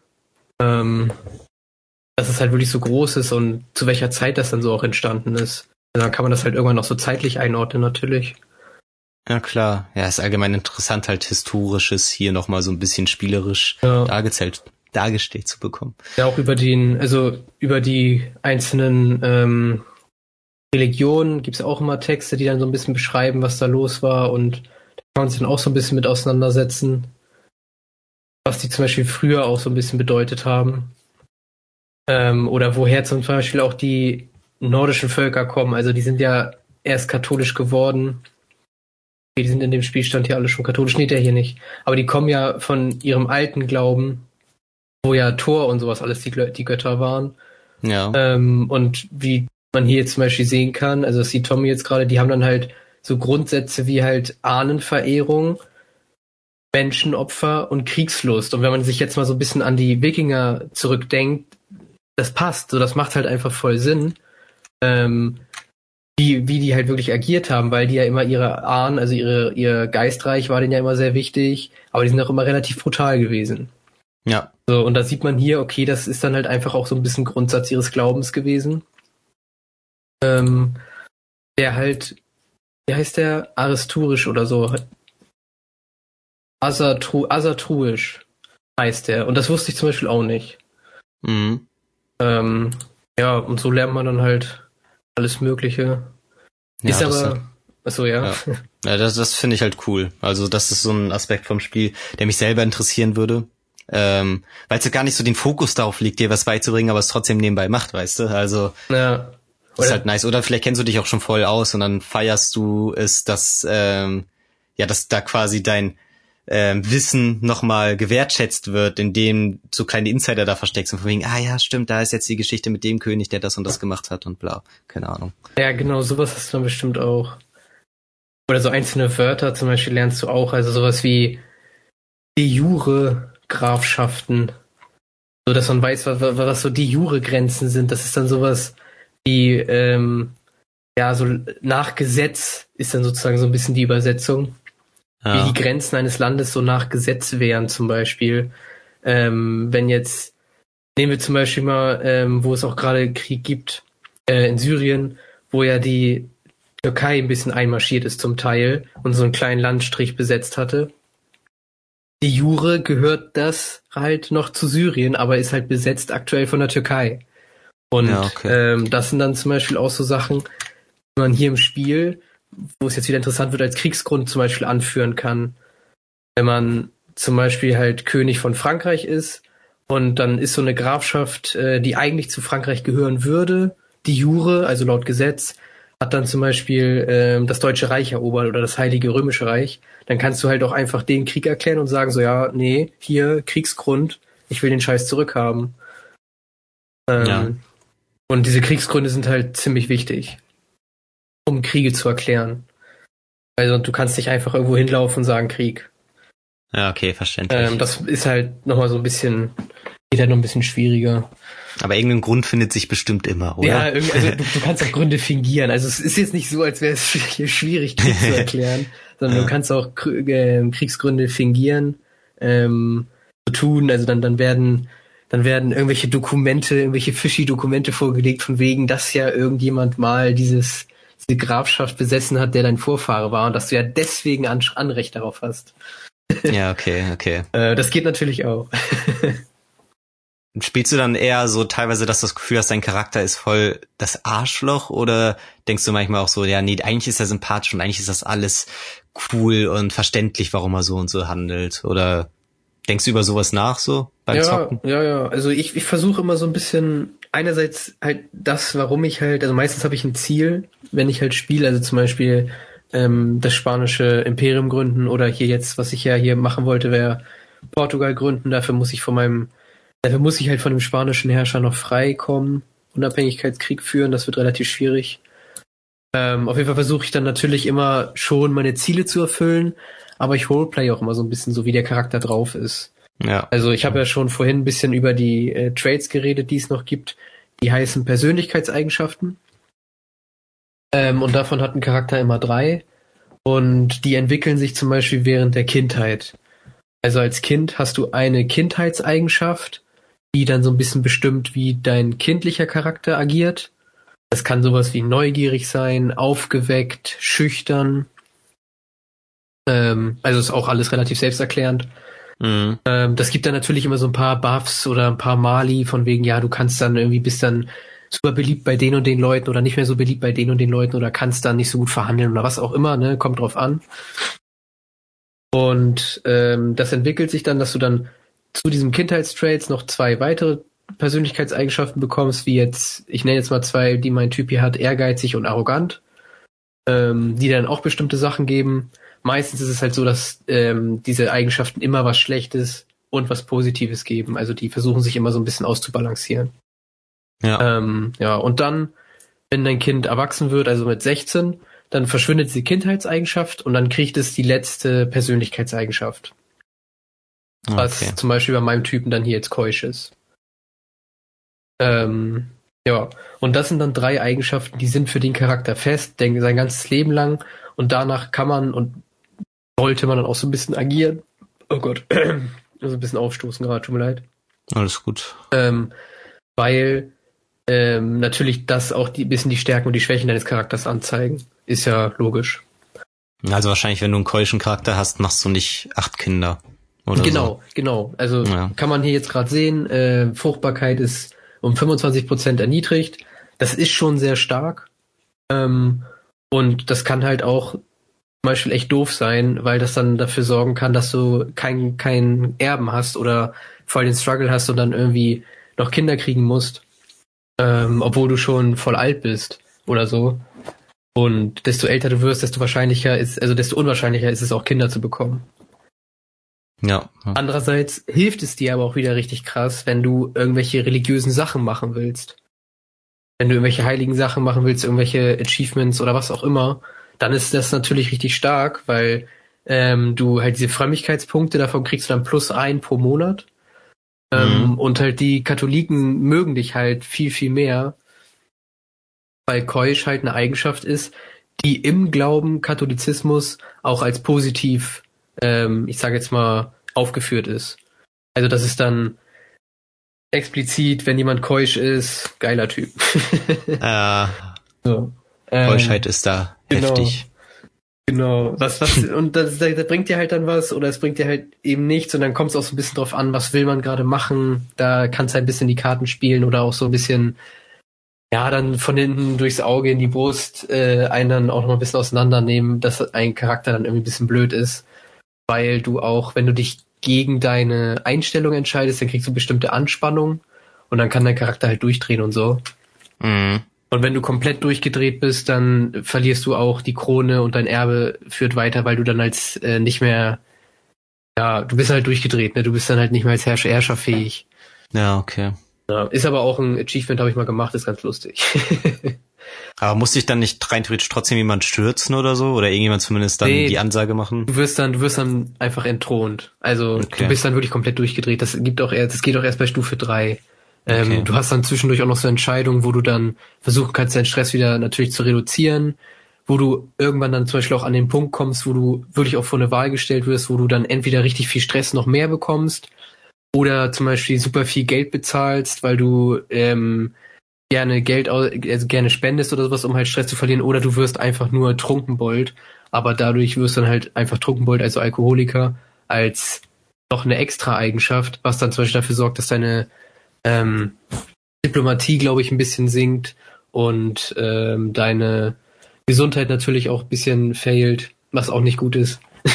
ja, klar. ähm, und dann wirst du halt auch vor solche Entscheidungen ge gestellt, wo dann halt eben diese Anspannung und dieser Stress dann ja dich halt dann auch versucht ein bisschen ja, eben zu zeigen, dass es wirklich so schlecht ist. Also das finde ich auch eigentlich ganz gut, dass du wirklich so gezwungen wirst, ein bisschen zu roleplayen, weil sonst dein Charakter halt durchdreht oder halt ähm, keine Ahnung, super krank wird, weil du halt Trunkenbold bist, keine Ahnung. Ja, okay. Ja, dadurch, durch solche Aktionen forcieren sie im Game halt auch so ein bisschen, dass in irgendeiner Form gehandelt wird. Mhm. Aber das ist auch ganz gut. Finde ich auch wieder sehr schön, weil es halt ähm, auch wieder sehr Roleplay-mäßig ist. Also das Spiel versucht dir da nicht irgendwie einfach nur irgendwelche Zahlen hinzuwerfen, sondern es sagt halt, okay, du hast super viel Stress, weil du halt eigentlich ähm, ähm, barmherziger Typ bist, aber die ganze Zeit Leute ermordest. So ist ja logisch. Ja, klar. Ähm, und dann wirst du halt einfach zum Säufer. Logisch. So, das, das ist genau so damals passiert. Ja. Ähm, und das finde ich schön, weil es sich einfach dann auch, es macht im eigenen Kopf auch so viel Sinn. Äh, du wirst dann nicht mit irgendwelchem Zeug zugeballert, was dann halt in dem Spiel irgendwie Sinn macht oder was auch immer, sondern es ist alles sehr, sehr zugänglich. Sind sowas denn alles Aspekte, die es auch schon im zweiten Teil gab? Weil da wird mir ja, jetzt halt schwerfallen, ja, so doch. zu sagen, okay, was ist jetzt neu im dritten und das ist was auch. standardmäßig für die Reihe. Ja, also dieses, diese Interaktion zwischen den Charakteren und wie du ähm, Ländereien dann eroberst oder dir halt eben diese Ansprüche holst oder sowas, das ist alles das Gleiche. Ja. Ähm, darum geht's halt in dieser Reihe einfach, ähm, was halt auch einfach das Wichtige ist. Du spielst Du spielst kein Land, du spielst keine Nation, du spielst keine Stadt, du spielst keine Armee, sondern du spielst einen Typen, der Herzog von Portugale ist. Ich in meinem Fall jetzt gerade. Ja. Und wenn mich jemand angreift und stürzt, bin ich vielleicht nicht mehr Her Herzog von Portugale, sondern habe nur noch den Titel Graf von Lissabon, weil mir der nicht weggenommen wurde. Ja. So, und das ist halt das Wichtige an diesem Spiel, dass du eben diese Person spielst. Und das war damals halt auch schon so. Was jetzt neu ist im Vergleich zum zweiten Teil, ist auf jeden Fall das Interface. Also es ist um einiges, ich sag mal, zugänglicher geworden. Ein bisschen bunter. Mhm. Ähm, und bisschen schöner insgesamt kann man sagen. Also du hast jetzt zum Beispiel auch 3D-Models, was früher nur Bilder waren. Also die Charaktere waren früher wirklich nur ein Bild, was sich immer mal so ein bisschen geändert hat. Wenn du zum Beispiel älter geworden bist, haben die zum Beispiel auch graue Haare bekommen und so. Aber das war wirklich nur sehr wenig. Und das ist dann auch ein bisschen statisch gewesen. Ich muss halt aber trotzdem sagen, dass ich die Ästhetik von dem alten Teil wirklich sehr, sehr schön fand. Ähm, ja, es, es war einfach cool, es hat auch super in die Zeit reingepasst. Mhm.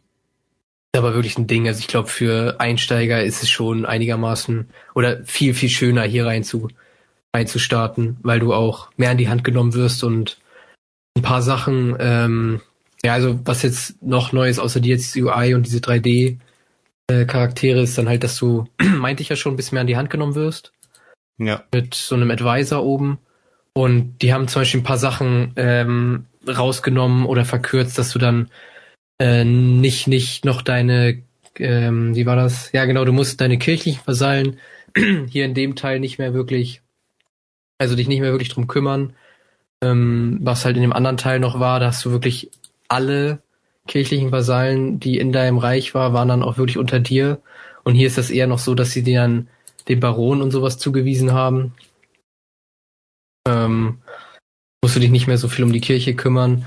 Was gut und schlecht sein kann, kommt natürlich auf den Spiel Spielstil drauf an, was man halt machen wollte oder wie man dann auch damit klargekommen ist. Für mich war es einfach nur eine Umgewöhnung, ah, okay, ich muss mich jetzt nicht mehr um die kümmern, was natürlich dann auch ein paar Möglichkeiten mir genommen hat, aber die waren jetzt nicht so, dass das irgendwie der Shit war oder so. Äh, insgesamt haben sie einfach ein bisschen aufgeräumt. Ja, ich finde halt auch bei sowas ist immer ganz wichtig, ich finde es eigentlich absolut lobenswert und gut, wenn Spiele einsteigerfreundlicher gemacht werden, weil das glaube ich auch ein Spiel ist, wo es schwer sein kann reinzukommen, wenn ja, ja. da jetzt am Anfang, wenn man nicht so ein bisschen an die Hand genommen wird. Aber das Wichtige ist halt, dass dabei ähm, nicht gewisse Funktionen so vereinfacht werden, dass das Spiel an Tiefe verliert. Und solange genau. das gegeben ist, dass trotzdem die Pros da richtig schön tief reinsteigen können und ähm, da es an nichts verloren geht, dann ist alles okay, meiner Meinung nach. Genau. Also das ist auch so der größte Kritikpunkt bei einigen Leuten, ups, Entschuldigung, und bei mir teilweise auch, dass einige Sachen ein bisschen flach sind und das, wo ich jetzt gesagt habe, dass der Roleplay oder das Roleplay zwar ein bisschen mehr geforst wird, habe ich trotzdem nicht das Gefühl, dass es mehr Roleplay ist als bei Crusader Kings 2. Also bei Crusader Kings 2 habe ich ja schon erzählt, dass ich da mit Böhmen, mit dem tschechischen Reich, ähm, also das, was ich, was ich da gemacht habe, das hat so viel Spaß gemacht, weil ich halt wirklich mich noch an super viele von denen erinnere, ähm, auch wirklich noch viele Sachen weiß und da dann zum Beispiel auch große Bauwerke bauen konnte, die ich dann nach den Herrschern teilweise benannt habe. Ähm, was dann aber auch super viel Spaß gemacht hat, weil dann so eine große Bibliothek oder eine große ja. Burg, zum Beispiel habe ich mit ähm, der einen Königin angefangen zu bauen. Und dann hat man, habe ich die so bis Baustufe 2 gebaut und das waren dann bestimmt schon 23 oder 25 Jahre Bauzeit oder sowas. Und dann ist sie gestorben und da hieß das Ganze noch einfach nur große Festung. Und dann habe ich das aber zu Ende gebaut mit einem anderen oder mit anderen zwei Charakteren. Also da habe ich dann auch ein bisschen gewartet, weil ich glaube ich ein bisschen Roleplay gemacht habe oder so. Ähm, habe ich halt mit dem einen Charakter die Baustufe 3 beendet und mit dem anderen Baustufe 4 und dann war es halt fertig. Und dann habe ich es auch umbenannt in äh, Königin bla bla bla Festung oder sowas. Okay. Ähm, weil sie dann auch halt eine große Kriegerin war und sowas, wo ich dann viel tiefer drin war. Was ich in dem Spiel hier jetzt ähm, ja bis jetzt noch nicht so wirklich hatte. Also okay. ich kann zum Beispiel sagen, dass ich in einem Spielstand, ähm, wo ich halt das, wo ich erzählt hatte, hier mit den drei Brüdern, die um Spanien kämpfen, ähm, wo ich einen dieser Brüder gespielt habe, habe ich irgendwann einen Charakter gehabt, das war König Lawrence, ähm, der Gesalbte. Ja. Äh, mit dem ich halt was richtig Cooles gemacht habe, weil ich, äh, also weil, weil er sehr heilig war, also sehr, sehr fromm. Äh, mit dem habe ich es halt geschafft, sehr, sehr viele von diesen, ich nenne es mal Religionspunkte zu bekommen. Und dadurch war er halt so eine sehr religiöse Figur, wo ich dann halt auch meine ganze Blutlinie mit weihen konnte, was dann dafür sorgt, dass halt alle meine Nachfahren ähm, bestimmte, bestimmte Boni schon haben. Ähm, und mit dem habe ich dann auch sehr große äh, Teile von Spanien einnehmen können, vor allen Dingen halt gegen die äh, muslimischen Herrscher. Und das ist dann halt zum Beispiel so ein Charakter, der mir in Erinnerung geblieben ist. Aber das ist auch eigentlich der erste und bis jetzt so ziemlich der einzige, den ich wirklich so jetzt auch mit, der, mit in Erinnerung habe. Und okay. ja, das ist mir ein bisschen aufgefallen. Ist vielleicht auch eine Sache, wo man ein bisschen dem Spiel noch Zeit geben muss und die arbeiten auch noch sehr viel dran. Also es wird auch noch DLCs dafür geben und auch so patchen die noch ganz viel. Ähm, aber das ist eine Sache, wo man doch vielleicht auch einfach ein bisschen reinkommen muss mit dem neuen System, weil es gibt zum Beispiel keine, gibt keine Artefakte mehr. Das waren so Geschenke, die man bekommen hat aus Kreuzzügen zum Beispiel, dass dann der Papst einem ähm, einen Kelch geschenkt hat oder sowas. Ähm, und der hat dann auch zum Beispiel immer so eine gewisse Geschichte mitgebracht, weil man da zum Beispiel auch sehen konnte, wer den wann bekommen hat und wer den seitdem hatte. Ähm, und das gibt's heutzutage jetzt nicht mehr. Also du hast nicht mehr so eine Schatzkammer, wo dann zum Beispiel ein goldenes Schwert, Knochen vom Heiligen, was auch immer, das, das, das böhmische Schild und dann noch der Kelch von Nazareth oder so drin sind. Ähm, das hast du heute, heute auch leider nicht mehr. So das war halt eine ja. Sache, wo ich dann immer reingeguckt habe und dann zum Beispiel so, ah cool, in dem Kreuzzug mit König dem und dem habe ich das bekommen und dann, ah krass, das war ja sogar 100 Jahre später, wo ich dann erst die Knochen bekommen habe mit König dem und dem. Ja, okay. Ähm, das gibt's jetzt halt leider nicht mehr, dass du auch nicht mehr so erinnert wirst und ich glaube, das nimmt das dem Spiel auch so ein bisschen. Ah, da ist ja das Gute, dass wir mittlerweile, wie du schon meinst, durch DLCs und so die Möglichkeit haben, dass die Fans zum Beispiel das ja den Entwicklern quasi mitteilen können, dass ja. ihnen das so ein bisschen fehlt und dass sie das vielleicht nachreichen, weil sie dann erst wirklich bemerken, oh, okay, das war wirklich eine Funktion, die die richtig gemocht haben und viel genutzt haben und ja, vielleicht wird das ja nochmal nachgereicht. Ja, wäre auf jeden Fall eine coole Sache, wenn sie das, ja, vielleicht auch in einer anderen Form einfach nachreichen. Also, sie werden ja schon irgendwie einen Sinn auch darin gesehen haben, das rauszunehmen. Also wahrscheinlich wollten sie dadurch halt eben das Spiel vielleicht ein bisschen entschlacken oder sowas weiß es nicht. Aber das ist zum Beispiel eine Sache, die, glaube ich, diesem Roleplay-Aspekt noch ein bisschen zugetan hätte. Ja. Ja, ich glaube, viel hat da auch immer so mit Nostalgie so ein bisschen zu tun. Dass der andere Teil war der erste, den du gespielt hast. Natürlich hast du ja jetzt nicht krass Nostalgie von wegen, okay, du hast den vor 20 Jahren gezockt, aber hey. ähm, das erste Mal ist dann ja doch immer so ein anderes Erlebnis und das ähm, neue Spiel macht jetzt richtig viel richtig, was auch schon der letzte richtig gemacht hat und natürlich kommt man dann mehr ins Vergleichen und einem fallen die paar nochmal extra positiven Aspekte nicht mehr so auf wie die paar Aspekte, die ein bisschen schlechter sind als im Vorgänger, weißt du? Ja. Das hat dann halt viel so mit Abwägen und Vergleichen zu tun und so. Ähm, wahrscheinlich jemand, der mit dem dritt, dritten Teil anfängt, hätte damit auch nochmal ganz andere Erfahrungen und könnte danach überhaupt nicht mehr den zweiten spielen, weil ihm da ein paar andere Aspekte fehlen oder so. Ist ja oft so. Also was ich auch schon an Feedback äh, gehört habe ähm, aus einem Podcast, war, dass einer oder eben Tommy Kay der halt CK2 auch schon sehr viel gespielt hat, also wirklich sehr viel. okay. ähm, der auch eher, ja, das halt sagt mit dem, dass ihm das Roleplay ein bisschen fehlt, dass es hier eher, ähm, ja, Kriegsgrund fingieren, angreifen, fingieren, angreifen, fingieren, angreifen und so halt sein ähm, Territorium erweitern und dass man früher ein bisschen mehr, ja, dann noch irgendwie Stories halt gestrickt hat.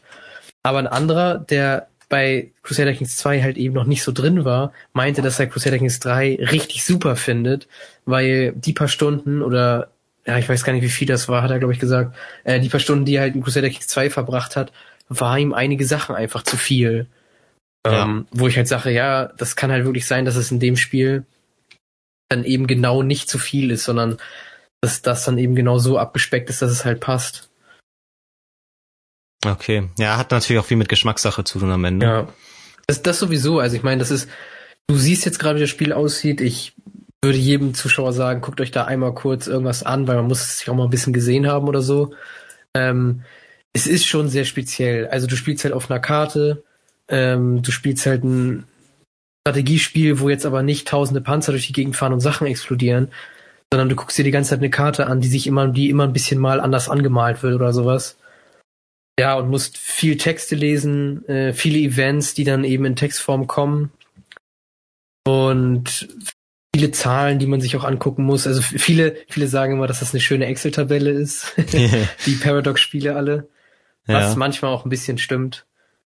Aber das, ja, das sorgt halt auch so ein bisschen dafür, dass man dieses Gefühl bekommt für das, was ich hier gerade mache, ist alles unique weil der Trade ist so und so und dann habe ich hier nochmal plus drei und ah ja, weil ich mich hier nochmal darum, darum gekümmert habe, mag der Charakter mich jetzt ein bisschen mehr und deswegen kann ich jetzt mit ihm äh, eine Allianz machen oder sowas.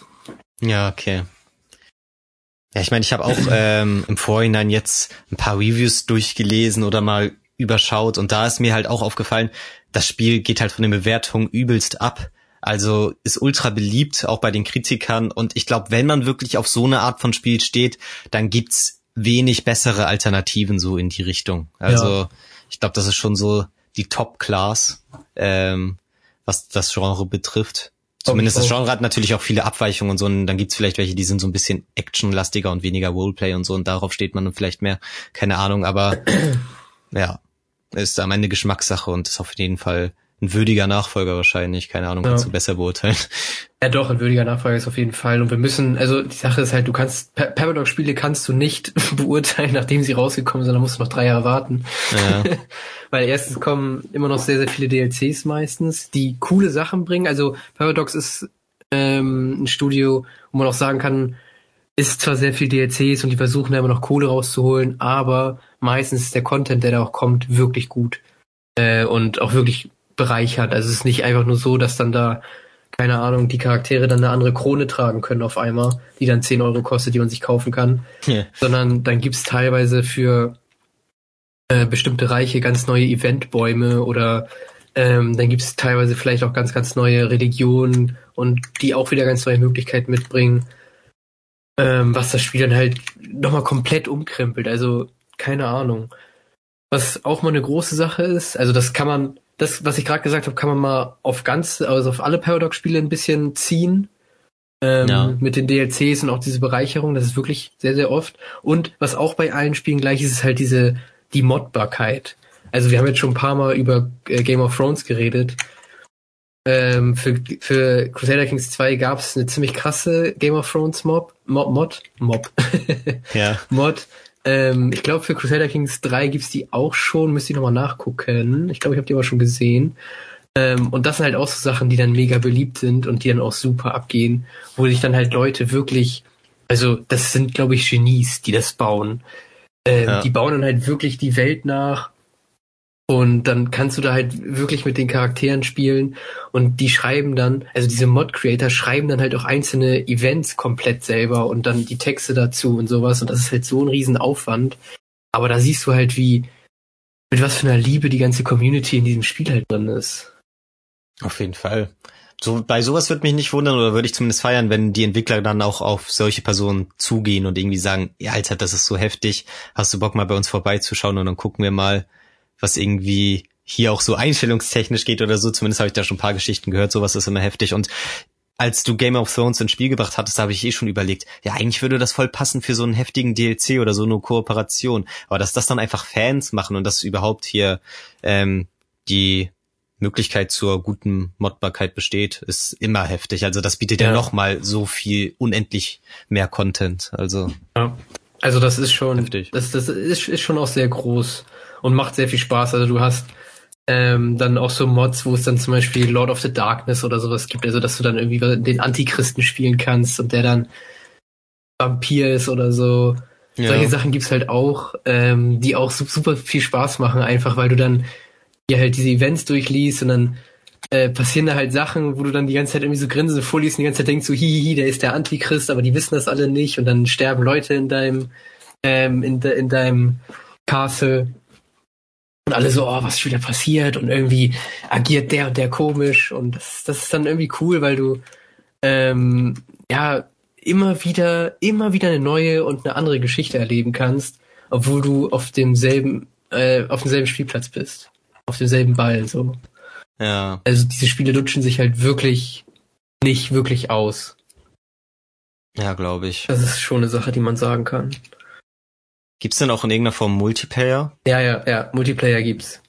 Also könnte man zum Beispiel sagen, dass man vielleicht auf derselben Welt in derselben Timeline spielt und einer spielt den einen Typen und der andere den anderen Typen und dann beeinflussen die Entscheidung halt das Spiel ähm, des anderen ja. oder so. Ja, das, okay. das gibt's. Also das ähm, ist bei allen Paradox-Spielen auch wieder so, dass du da halt ähm, Multiplayer auch spielen kannst.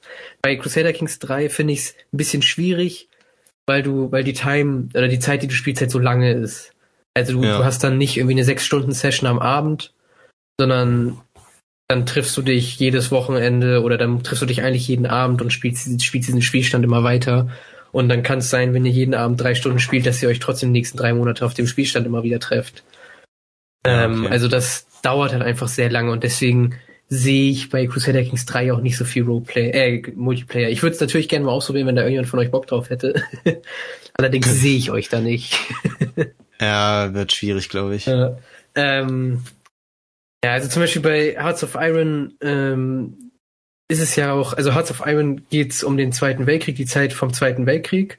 Dass man, da spielt man halt eher die Länder und das ist auch sehr, das ist dann auch viel mehr auf diesen Militärkonflikt ausgerichtet. Ja. Kannst aber natürlich auch äh, alternative Historie spielen, also dass dann zum Beispiel Deutschland kommunistisch wird oder sowas. Mhm. Ähm, und da hast du halt nur, oder effektiv, sage ich mal, hast du nur die Jahre von 1936 bis 1945 oder vielleicht ein bisschen drüber hinaus, die ja wirklich interessant sind. Und hier in dem Spiel kommt es halt drauf an, entweder 867 oder 1066 und dann bis ja 400 Jahre in die Zukunft, ne? Und ja, dadurch okay. kommt das halt dass das Spiel an sich auch ein bisschen langsamer ist.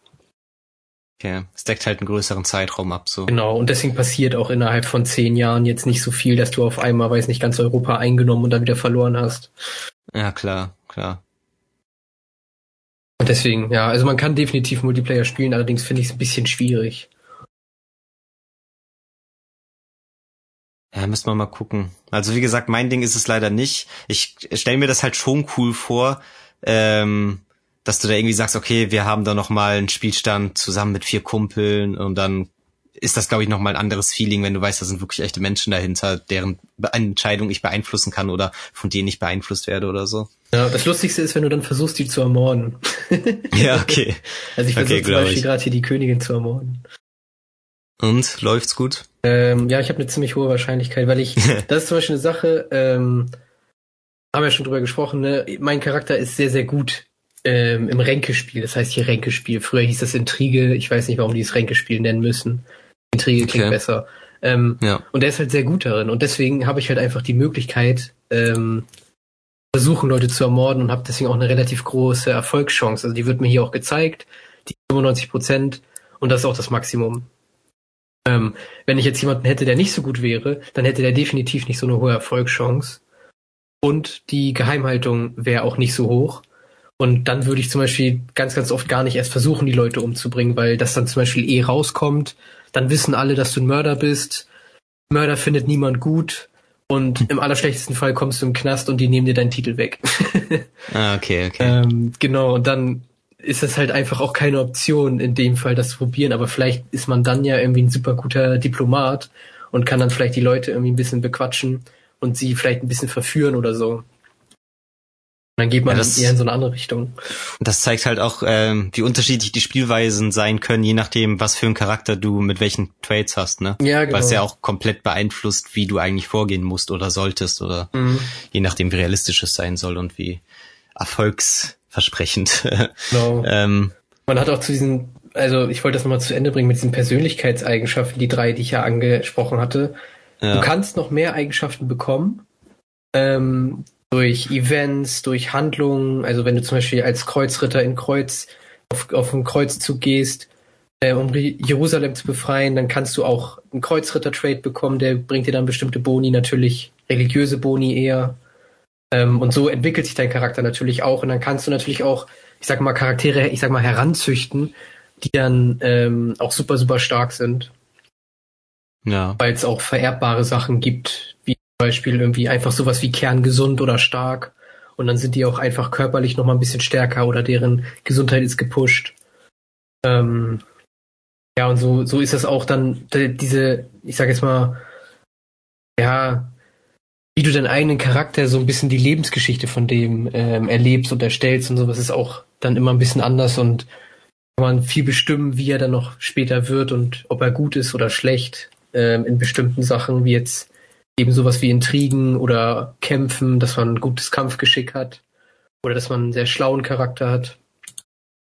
Ähm, kann man dann auch bestimmen, indem man so einen Lebensweg einschlägt, wo man sich dann eben auf eine der, wie viel sind das, fünf Eigenschaften ähm, spezialisiert, dass man dann zum Beispiel eher ein Typ wird, der sehr guter Krieger ist, sehr guter Diplomat, sehr guter Verwalter ähm, und da kann man sich dann eben durch diesen Lebensweg noch weitere Trades dazu holen. Ja, okay.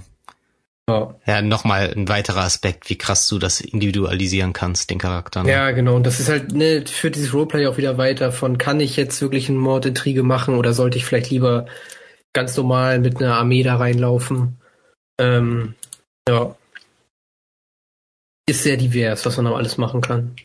Ja, merke ich, merke ich auf jeden Fall, es macht es nicht unkomplizierter, aber auf jeden Fall halt, es muss ja auch ein bisschen kompliziert sein, damit es diese gewisse Tiefe hat, ne? ja. ne? damit es überhaupt so interessant sein kann, wenn es jetzt irgendwie für Grundschüler ausgelegt wäre, ähm, damit es wirklich jeder rafft und irgendwie genau. super einsteigerfreundlich, dann kommt da halt auch nicht so viel mehr hinten raus. Und es sorgt halt auch dafür, dass man sich freut, wenn man halt dann ja. so bestimmt, also wenn man dann größere Empires erschaffen hat oder so. Ähm, also ich habe zum Beispiel ein Spiel, wo ich mit Dänemark wirklich riesig geworden bin, dann freut man sich auch, weil man weiß, dass es nicht so leicht war und dass man da viele Stunden reingesteckt hat. Ja. Ähm, das ist dann wirklich, wirklich sehr cool. Muss man aber ein Typ für sein. Also jeder, der so ein bisschen, ähm, also jeder, der schon mal Paradox-Spiele spielt, sollte sich das hier angucken. Interessant. Ähm, und jeder, der auch so ein bisschen ruhiger ist oder vielleicht ein ruhigeres Spiel sucht. Also was ja auch sein kann, dass man zum Beispiel sagt, okay, ich spiele super gerne ähm, viel COD aber ich habe früher immer, weiß nicht, das und das äh, Spiel noch gespielt, was dann viel ruhiger war. Dafür ist sowas halt auch immer gut, weil man, wie ich schon sagt, halt eher einen Podcast nebenbei hören kann oder ein YouTube-Video guckt oder vielleicht auch einfach sich ein bisschen entspannt. ähm, dass man halt nicht diese Hektik hat. Weil selbst wenn hier jetzt irgendwas passiert, kann ich halt pausieren, mir das durchlesen, mir dann noch ein drei Stunden YouTube Internet Guide Video angucken und dann meine Entscheidung treffen. Ja. Also wenn man das halt will. Ähm, du bist ja halt nicht irgendwie wirklich unter Stress. Das ist Also auch eine schöne auch- Sache. kann mir auch vorstellen, dass das Spiel so als Ausgleich echt gut ist. Also ich mache das ja auch oft so, dass ich denke, okay, ich habe ein Spiel am Start, was eher so actionlastig ist und eins, wo ich nebenbei auch was konsumieren kann, so weißt du. Und da könnte das ja echt für viele Leute irgendwie neben der anstrengenden FIFA-Runde noch so eine Alternative sein. Ja, So, ja dass man noch nebenbei zockt. Wie teuer ist das? Weißt du das noch, wie viel du Äh, gezahlt hast? Weiß nicht, Vollpreis. Komplett voll, also wirklich so 60 Euro? 60 Euro, glaube ich. Ja, ich muss jetzt hier nochmal auf die Shotseite. Kann ich das überhaupt sehen bei, bei Steam? Ich, ja, ich glaube 60 Euro oder so. Aber das ist Okay. auch eine Sache. Nee, 50. Ja. Ähm, aber das ist auch eine Sache, ne, da wartet man dann, vor allen Dingen, wenn das jetzt nicht das Spiel ist, wo man die letzten drei Jahre drauf gewartet hat, wartet man dann halt einfach, bis ein, vielleicht ein Sale kommt oder sowas und dann greift man das Spiel auch mal easy für, weiß nicht, 20 oder 30 Euro ab. Ja, oder man Ähm. könnte ja momentan zum Beispiel mit dem zweiten Teil gucken, wenn der wirklich Ja. noch gratis ist, ob das allgemein so ein Ding ist, Das, einem gefallen das auf könnte. jeden Fall, das auf jeden Fall. Allerdings ist, ist ein bisschen, ähm, es ist nicht so eingängig. Ja, ja glaube ich. Also der zweite Teil ist noch ein bisschen, ja, fühlt sich mehr so an wie die Anfänge des Internets. ist ja auch eine ganze Weile alt, ne? Also die bringen ja echt nicht so regelmäßig ein Spiel. Das ist dann eher so mit acht Jahren Abstand. Ja, wer weiß sich halt drum kümmern. Also sie kümmern sich dann Ja. eher noch ein bisschen um das Spiel, ähm, viel Mod-Support, viele Fixes, viele Bug-Fixes, Updates, DLCs, also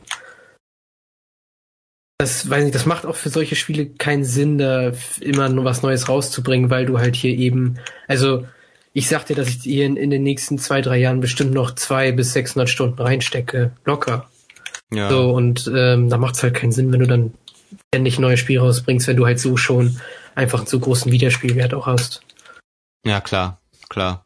Du meintest ja auch schon, kurz bevor du den dritten Teil gekauft hast, warst du dann ja so im zweiten drin und es war so ein bisschen die Überlegung, okay, eigentlich DLCs holen, aber vom Ding her könnte ich für denselben Preis auch gleich den dritten holen. Genau. Und dann nehme ich auch noch den ganzen Hype mit und so. Das Spiel, da weiß ich nämlich auch noch, als es rausgekommen ist, das war schon für eine Weile im Internet, wurde viel drüber gequatscht, so. Mhm. Was ich auch krass fand, so, weil das dann vielleicht doch ein bisschen nischiger ist, so, zumindest von meiner Wahrnehmung her, aber du meintest ja auch schon in den Streamzahlen und so, ist für eine Zeit lang echt gut abgegangen, also. Ja, also es hat mich auch sehr überrascht, äh, wie das da durch die, Decke, durch die Decke gegangen ist am Release-Tag und auch schon davor und dann halt das Wochenende danach.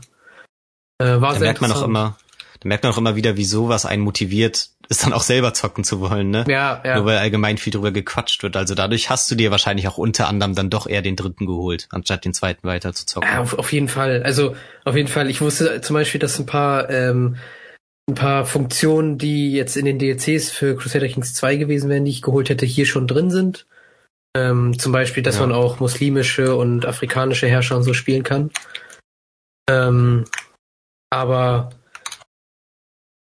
das ist halt nochmal was ganz anderes, wenn halt wirklich alle drum sprechen und halt auch ähm, auf einmal Streamer, also ich habe auf einmal Streamer gesehen oder ge generell, mein Twitch war an dem Tag, an dem Release-Tag war voll, na, nur Cru- Crusader Kings 2, äh, Crusader Kings 3 angezeigt, nur. Und da habe Ja. ich halt Streamer auch gesehen, die ich vorher schon mal gesehen habe, die das halt, oder so ähnliche Sachen auch nicht unbedingt gespielt haben. Ähm, und das ist dann halt wirklich krass. Und dann eben auch die Zuschauerzahlen, die dann halt nicht bei normalen 2000 waren, sondern irgendwie bei 6000 oder 7000. Wo man halt sieht, so wie dann die Leute alle aus ihren Löchern kommen, Ja, auf jeden Fall. alle vereint. Das ist schon nicht schlecht. Vor allem, weil halt die Streamer Zuschau Zuschauerschaft halt auch oft eher so die sind, die dann Fortnite gucken oder Fall Guys, wenn es gerade im Hype ist oder irgendwas, weiß nicht, die können sich dann vielleicht nicht so ein, so ein Strategiespiel direkt so reinfuchsen ähm, oder finden das langweilig. Aber entweder nehmen sie aufgrund des Streamers, der das Spiel denen dann so ein bisschen zeigt und darstellt, ähm, nehmen sie das Spiel besser wahr und kriegen da vielleicht auch Bock drauf oder es gibt doch mehr Leute, die auf sowas stehen, als man im Vorhinein dachte, so. Ja. Also ich, ich glaube, das ist auch so ein bisschen vom beiden, dass Crusader Kings 3 nochmal viele Leute auch geweckt hat, die noch gar nichts damit wirklich zu tun hatten. Ähm, und andererseits, wo wollte ich nochmal drauf hinaus? Es gibt ein äh, bisschen von beiden. Also, Einerseits also, genau, die Leute. Genau, die Leute, die du halt, äh, die davon noch gar nichts mit zu tun hatten und die das halt einfach schon kannten. Ähm, aber was bei dem Spiel zum Beispiel auch super wichtig ist, ist einfach auch wirklich viel zu gucken. Also ich habe zum Beispiel, bevor ich Crusader Kings 2 angefangen habe, habe ich bestimmt, also bestimmt 20, 30 Stunden Videomaterial gesehen an YouTube-Videos und Stream und sowas. Jetzt nicht irgendwie so rausgesucht und oh, das sind jetzt 20 Stunden und danach kann ich anfangen zu spielen, sondern einfach, ich habe einfach nur geguckt, so, hm, lustig, wieder ein Video, mal gucken. Ähm, bevor ich dann auch wirklich selber gespielt habe, weil man dann auch, ja, ich glaube, sich viel wohler fühlt da drin, wenn man halt schon gesehen hat, okay, man, es gibt die Funktion und der macht immer das und das. Ähm, und ah ja, am Anfang ist wichtig, darauf zu achten, dass die Leute einen mögen und so. Ähm, da kommt man halt ganz anders in das Spiel rein. Also ich glaube, das ja. ist wirklich schon gut, auch wenn man sich vorher ähm, immer anguckt oder ein paar YouTube-Videos anguckt, die dann auch nicht so zusammengeschnitten sind und Compilation, wir machen jetzt ein bisschen Bullshit, sondern vielleicht auch ruhig das Spiel erklären oder ein bisschen darauf eingehen, was gerade passiert. Ähm, weil wenn man halt diese Basis hat, kommt man auch viel besser drauf hinaus oder viel besser kann man dann von da aus halt das Spiel so ein bisschen ähm, erforschen. Für mich halt damals auch, weil ich wusste zum Beispiel, okay, ich muss mich ein bisschen drum kümmern, dass die Leute in meinem Land mich mögen und vielleicht, dass meine Nachbarn nicht unbedingt meine Feinde sind. ähm, vor allem die, die stark sind. Ja, und dann gucke ich jetzt mal, was kann ich überhaupt machen? So, weil du kannst immer ja auch nicht alles machen. Du kannst ja nicht jeden direkt angreifen, weil du ja auch nicht unbedingt genug Leute hast und so. Und ja. so ist es dann auch wirklich sehr schön, mit dann eben diesem Basiswissen dieses Spiel auch bisschen für sich selbst zu erkunden. So, was kann ich überhaupt machen? So, ich kann zwar vieles machen, aber was macht überhaupt Sinn? Ja, ich meine, das kann man sogar auf viele Spiele übertragen. Also, aber vor allem bei Strategiespielen. Ähm, oder Spiele, die allgemein ein bisschen komplizierter sind, bringt's halt mega viel im Vorhinein, sich ein bisschen was anzugucken. Aber selbst bei so Sachen wie FIFA oder so habe ich damals viel gelernt, wenn ja. ich so ah, geguckt habe, wie andere Leute sich bei Ultimate Team ausgetobt haben und Spieler gekauft haben und so. Das ist echt immer eine große Hilfe. Und allgemein wird man dadurch auch besser im Spiel an sich. Also ist schon krass, selbst bei Spielen, die gar nicht so taktisch sind, sondern nur das Gameplay. Ich habe das Gefühl, wenn ich Leuten beim Trial-Spielen zugucke, ähm, bin ich danach, ohne das Spiel jemals gespielt zu haben, besser als sonst, weißt du? Weil ja. man einfach immer was mitnimmt. Das ist echt ganz cool. Ich glaube, das ist halt so dieses einfach der Lerneffekt, das, was man viel macht, kann man meistens auch gut. Und wenn man sich viel mit irgendeiner Sache beschäftigt, dann kennt man sich da zumindest immer ein bisschen besser aus. Und ja, man fühlt sich halt einfach schon wohl, weil das ein Thema ist, womit man sich schon mal beschäftigt hat. Äh, man weiß es halt, was das ja. und das bedeutet und dies und die und jenes. Ja, genauso wie ja. zum Beispiel jetzt mit dem Hype von Among Us. Ähm, wenn du da schon mal YouTube-Videos vor, im Vorhinein gesehen hast, dann weißt du ein bisschen besser, was eigentlich wirklich das Spielprinzip ist und wie man da ungefähr vorzugehen hat im Vergleich dazu, wie wenn du komplett ohne irgendeine Vorahnung startest. Das hat man ja auch gesehen bei einer Session von uns privat letztens, ähm, dass das auch nochmal so einen Unterschied darstellt und ganz gut ist manchmal, wenn man vorhin schon ein bisschen eine Ahnung hat dadurch. Ja, ja, genau, das ist es halt. Ähm, und wie ich ja auch schon bei Among Us meinte, ist halt auch ein bisschen wichtig, sich halt drauf einzulassen. Und deswegen ist es bei Among Us zum Beispiel meiner Meinung nach auch wichtig, vielleicht vorher mal ein Video geguckt zu haben oder zumindest sich mal kurz damit beschäftigt zu haben, worum es geht.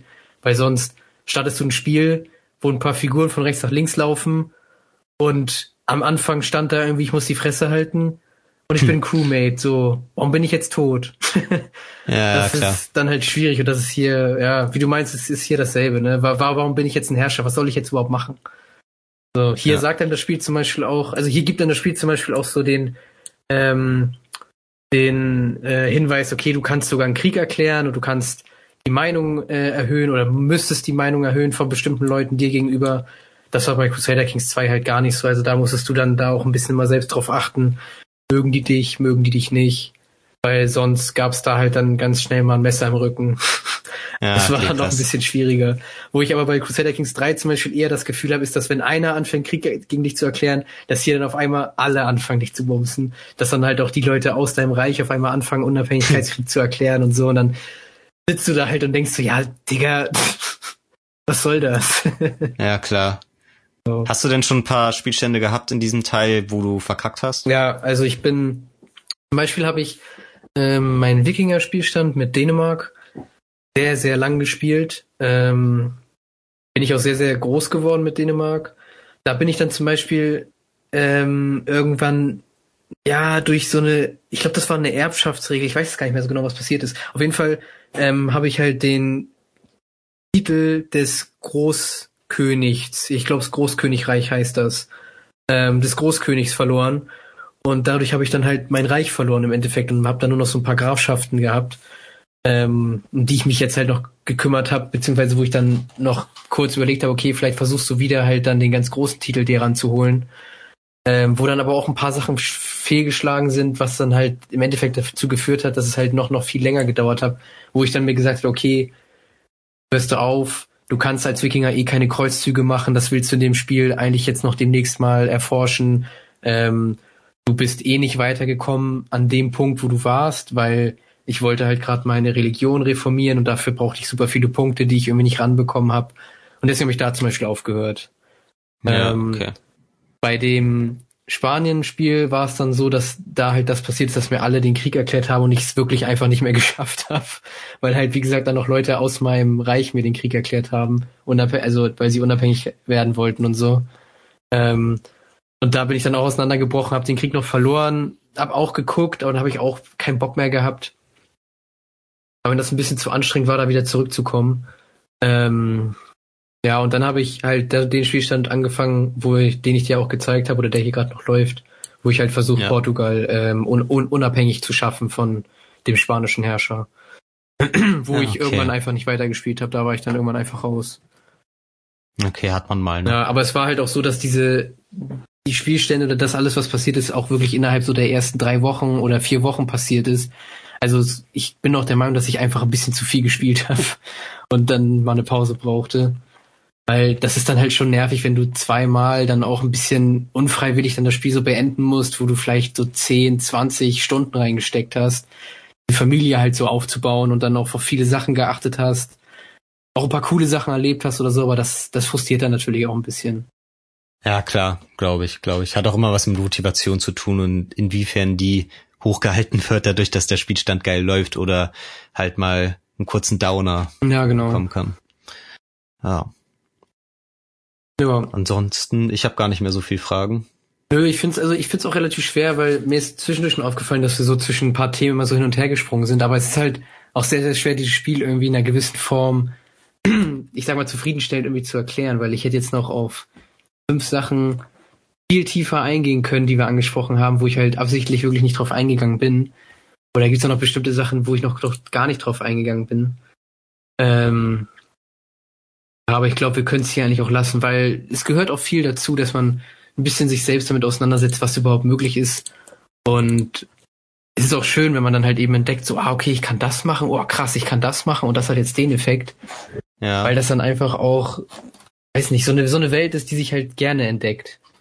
Also das macht halt auch super viel Spaß dann zu gucken, so mit wem verheirate ich jetzt eigentlich meine Tochter. So, und dann sitzt du da wirklich eine Viertelstunde und guckst dann bei den möglichen Charakteren raus, mit wem will ich denn jetzt verheiraten und warum und was ist mir wichtig. So, und dann denkt man auch schon weiter, ah, das ist dann ja auch wirklich meine Erbin und ihre Kinder sind dann ja auch wieder meine Erbin. Das heißt, ich muss dann ja schon dafür sorgen, dass die möglichst gute Eigenschaften bekommen und so. Und so sitzt du halt auf einmal drei Stunden an so einem Spiel und ich finde sowas einfach immer wieder cool und das macht mir wirklich immer Spaß an solchen Strategiespielen, dass du so da sitzt, in den Plan machst, den Plan zur Hälfte ausführst, dann schon einen ganz anderen Plan hast und dann ist es auf einmal drei Uhr morgens und du willst, du wolltest eigentlich nur noch kurz was zu Ende machen, ähm, was dich dann aber wieder halt da reingezogen hat, dass du dann nochmal zwei Stunden weitergespielt hast. Ja. So.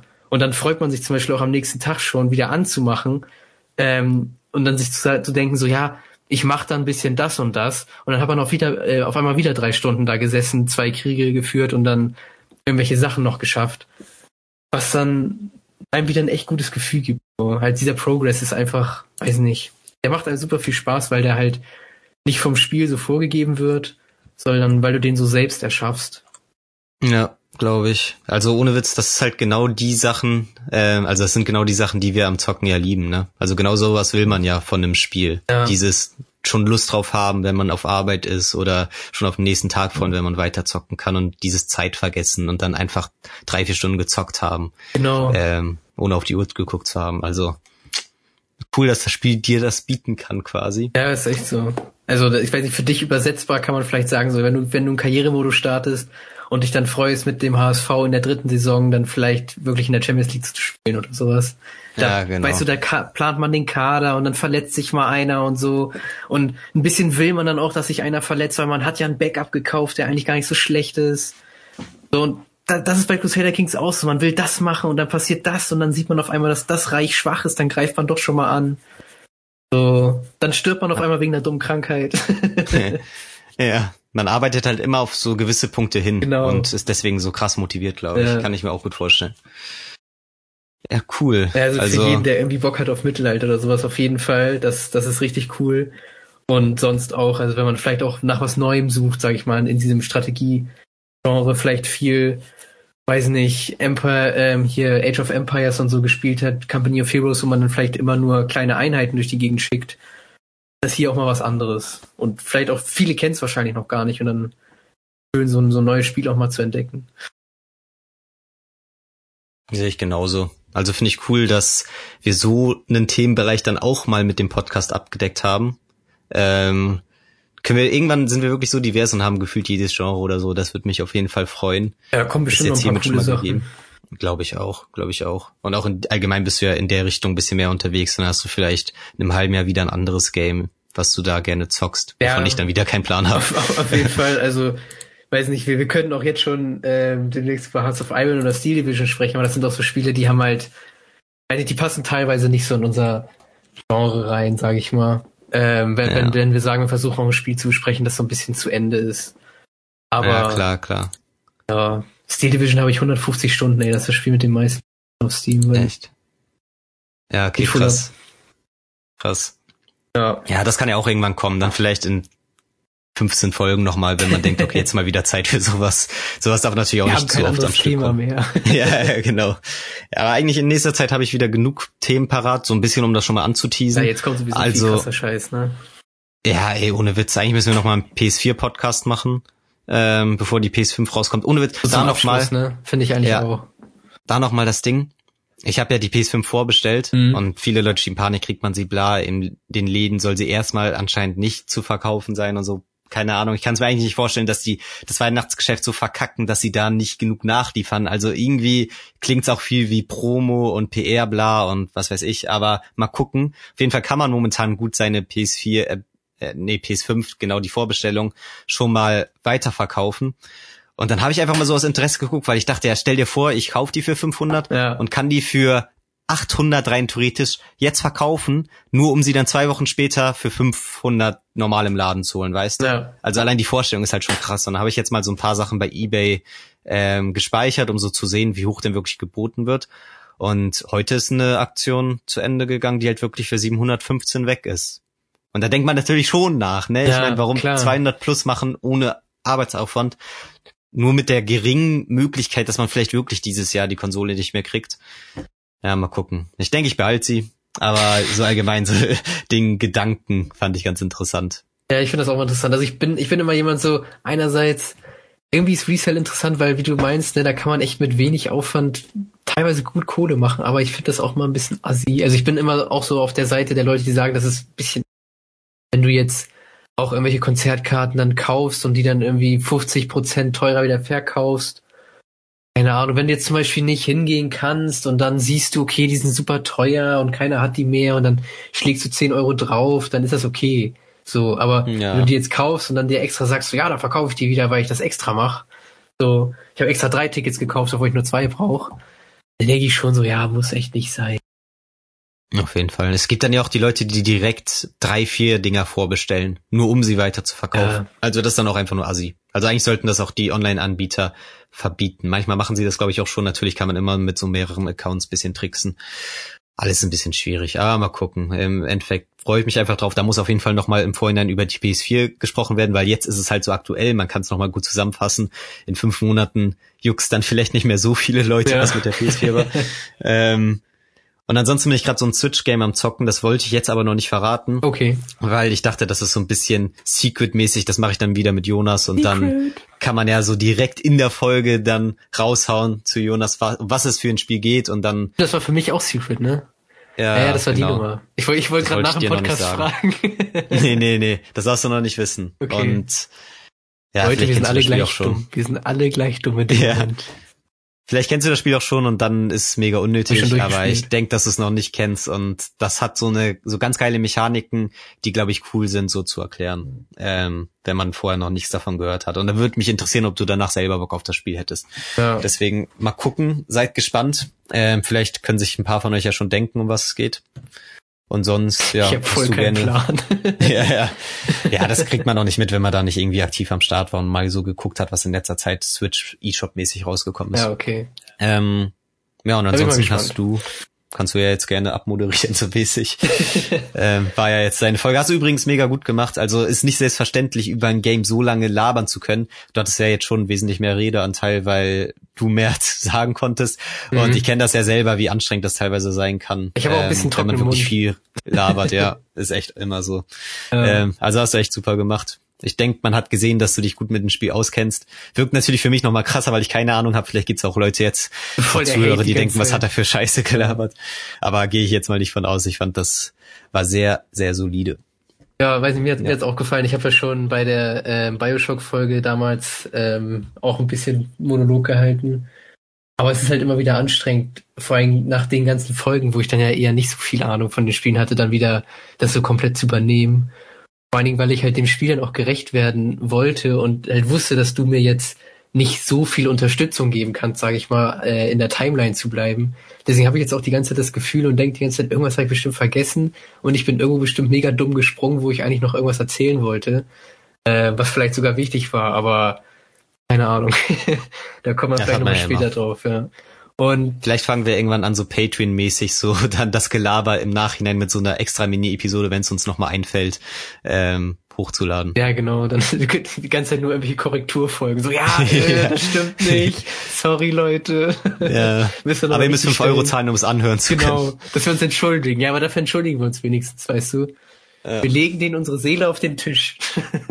ja, genau. Na gut. Auf jeden Fall nächstes Mal wieder im normalen Modus. Tommy hat Ahnung, ich nicht.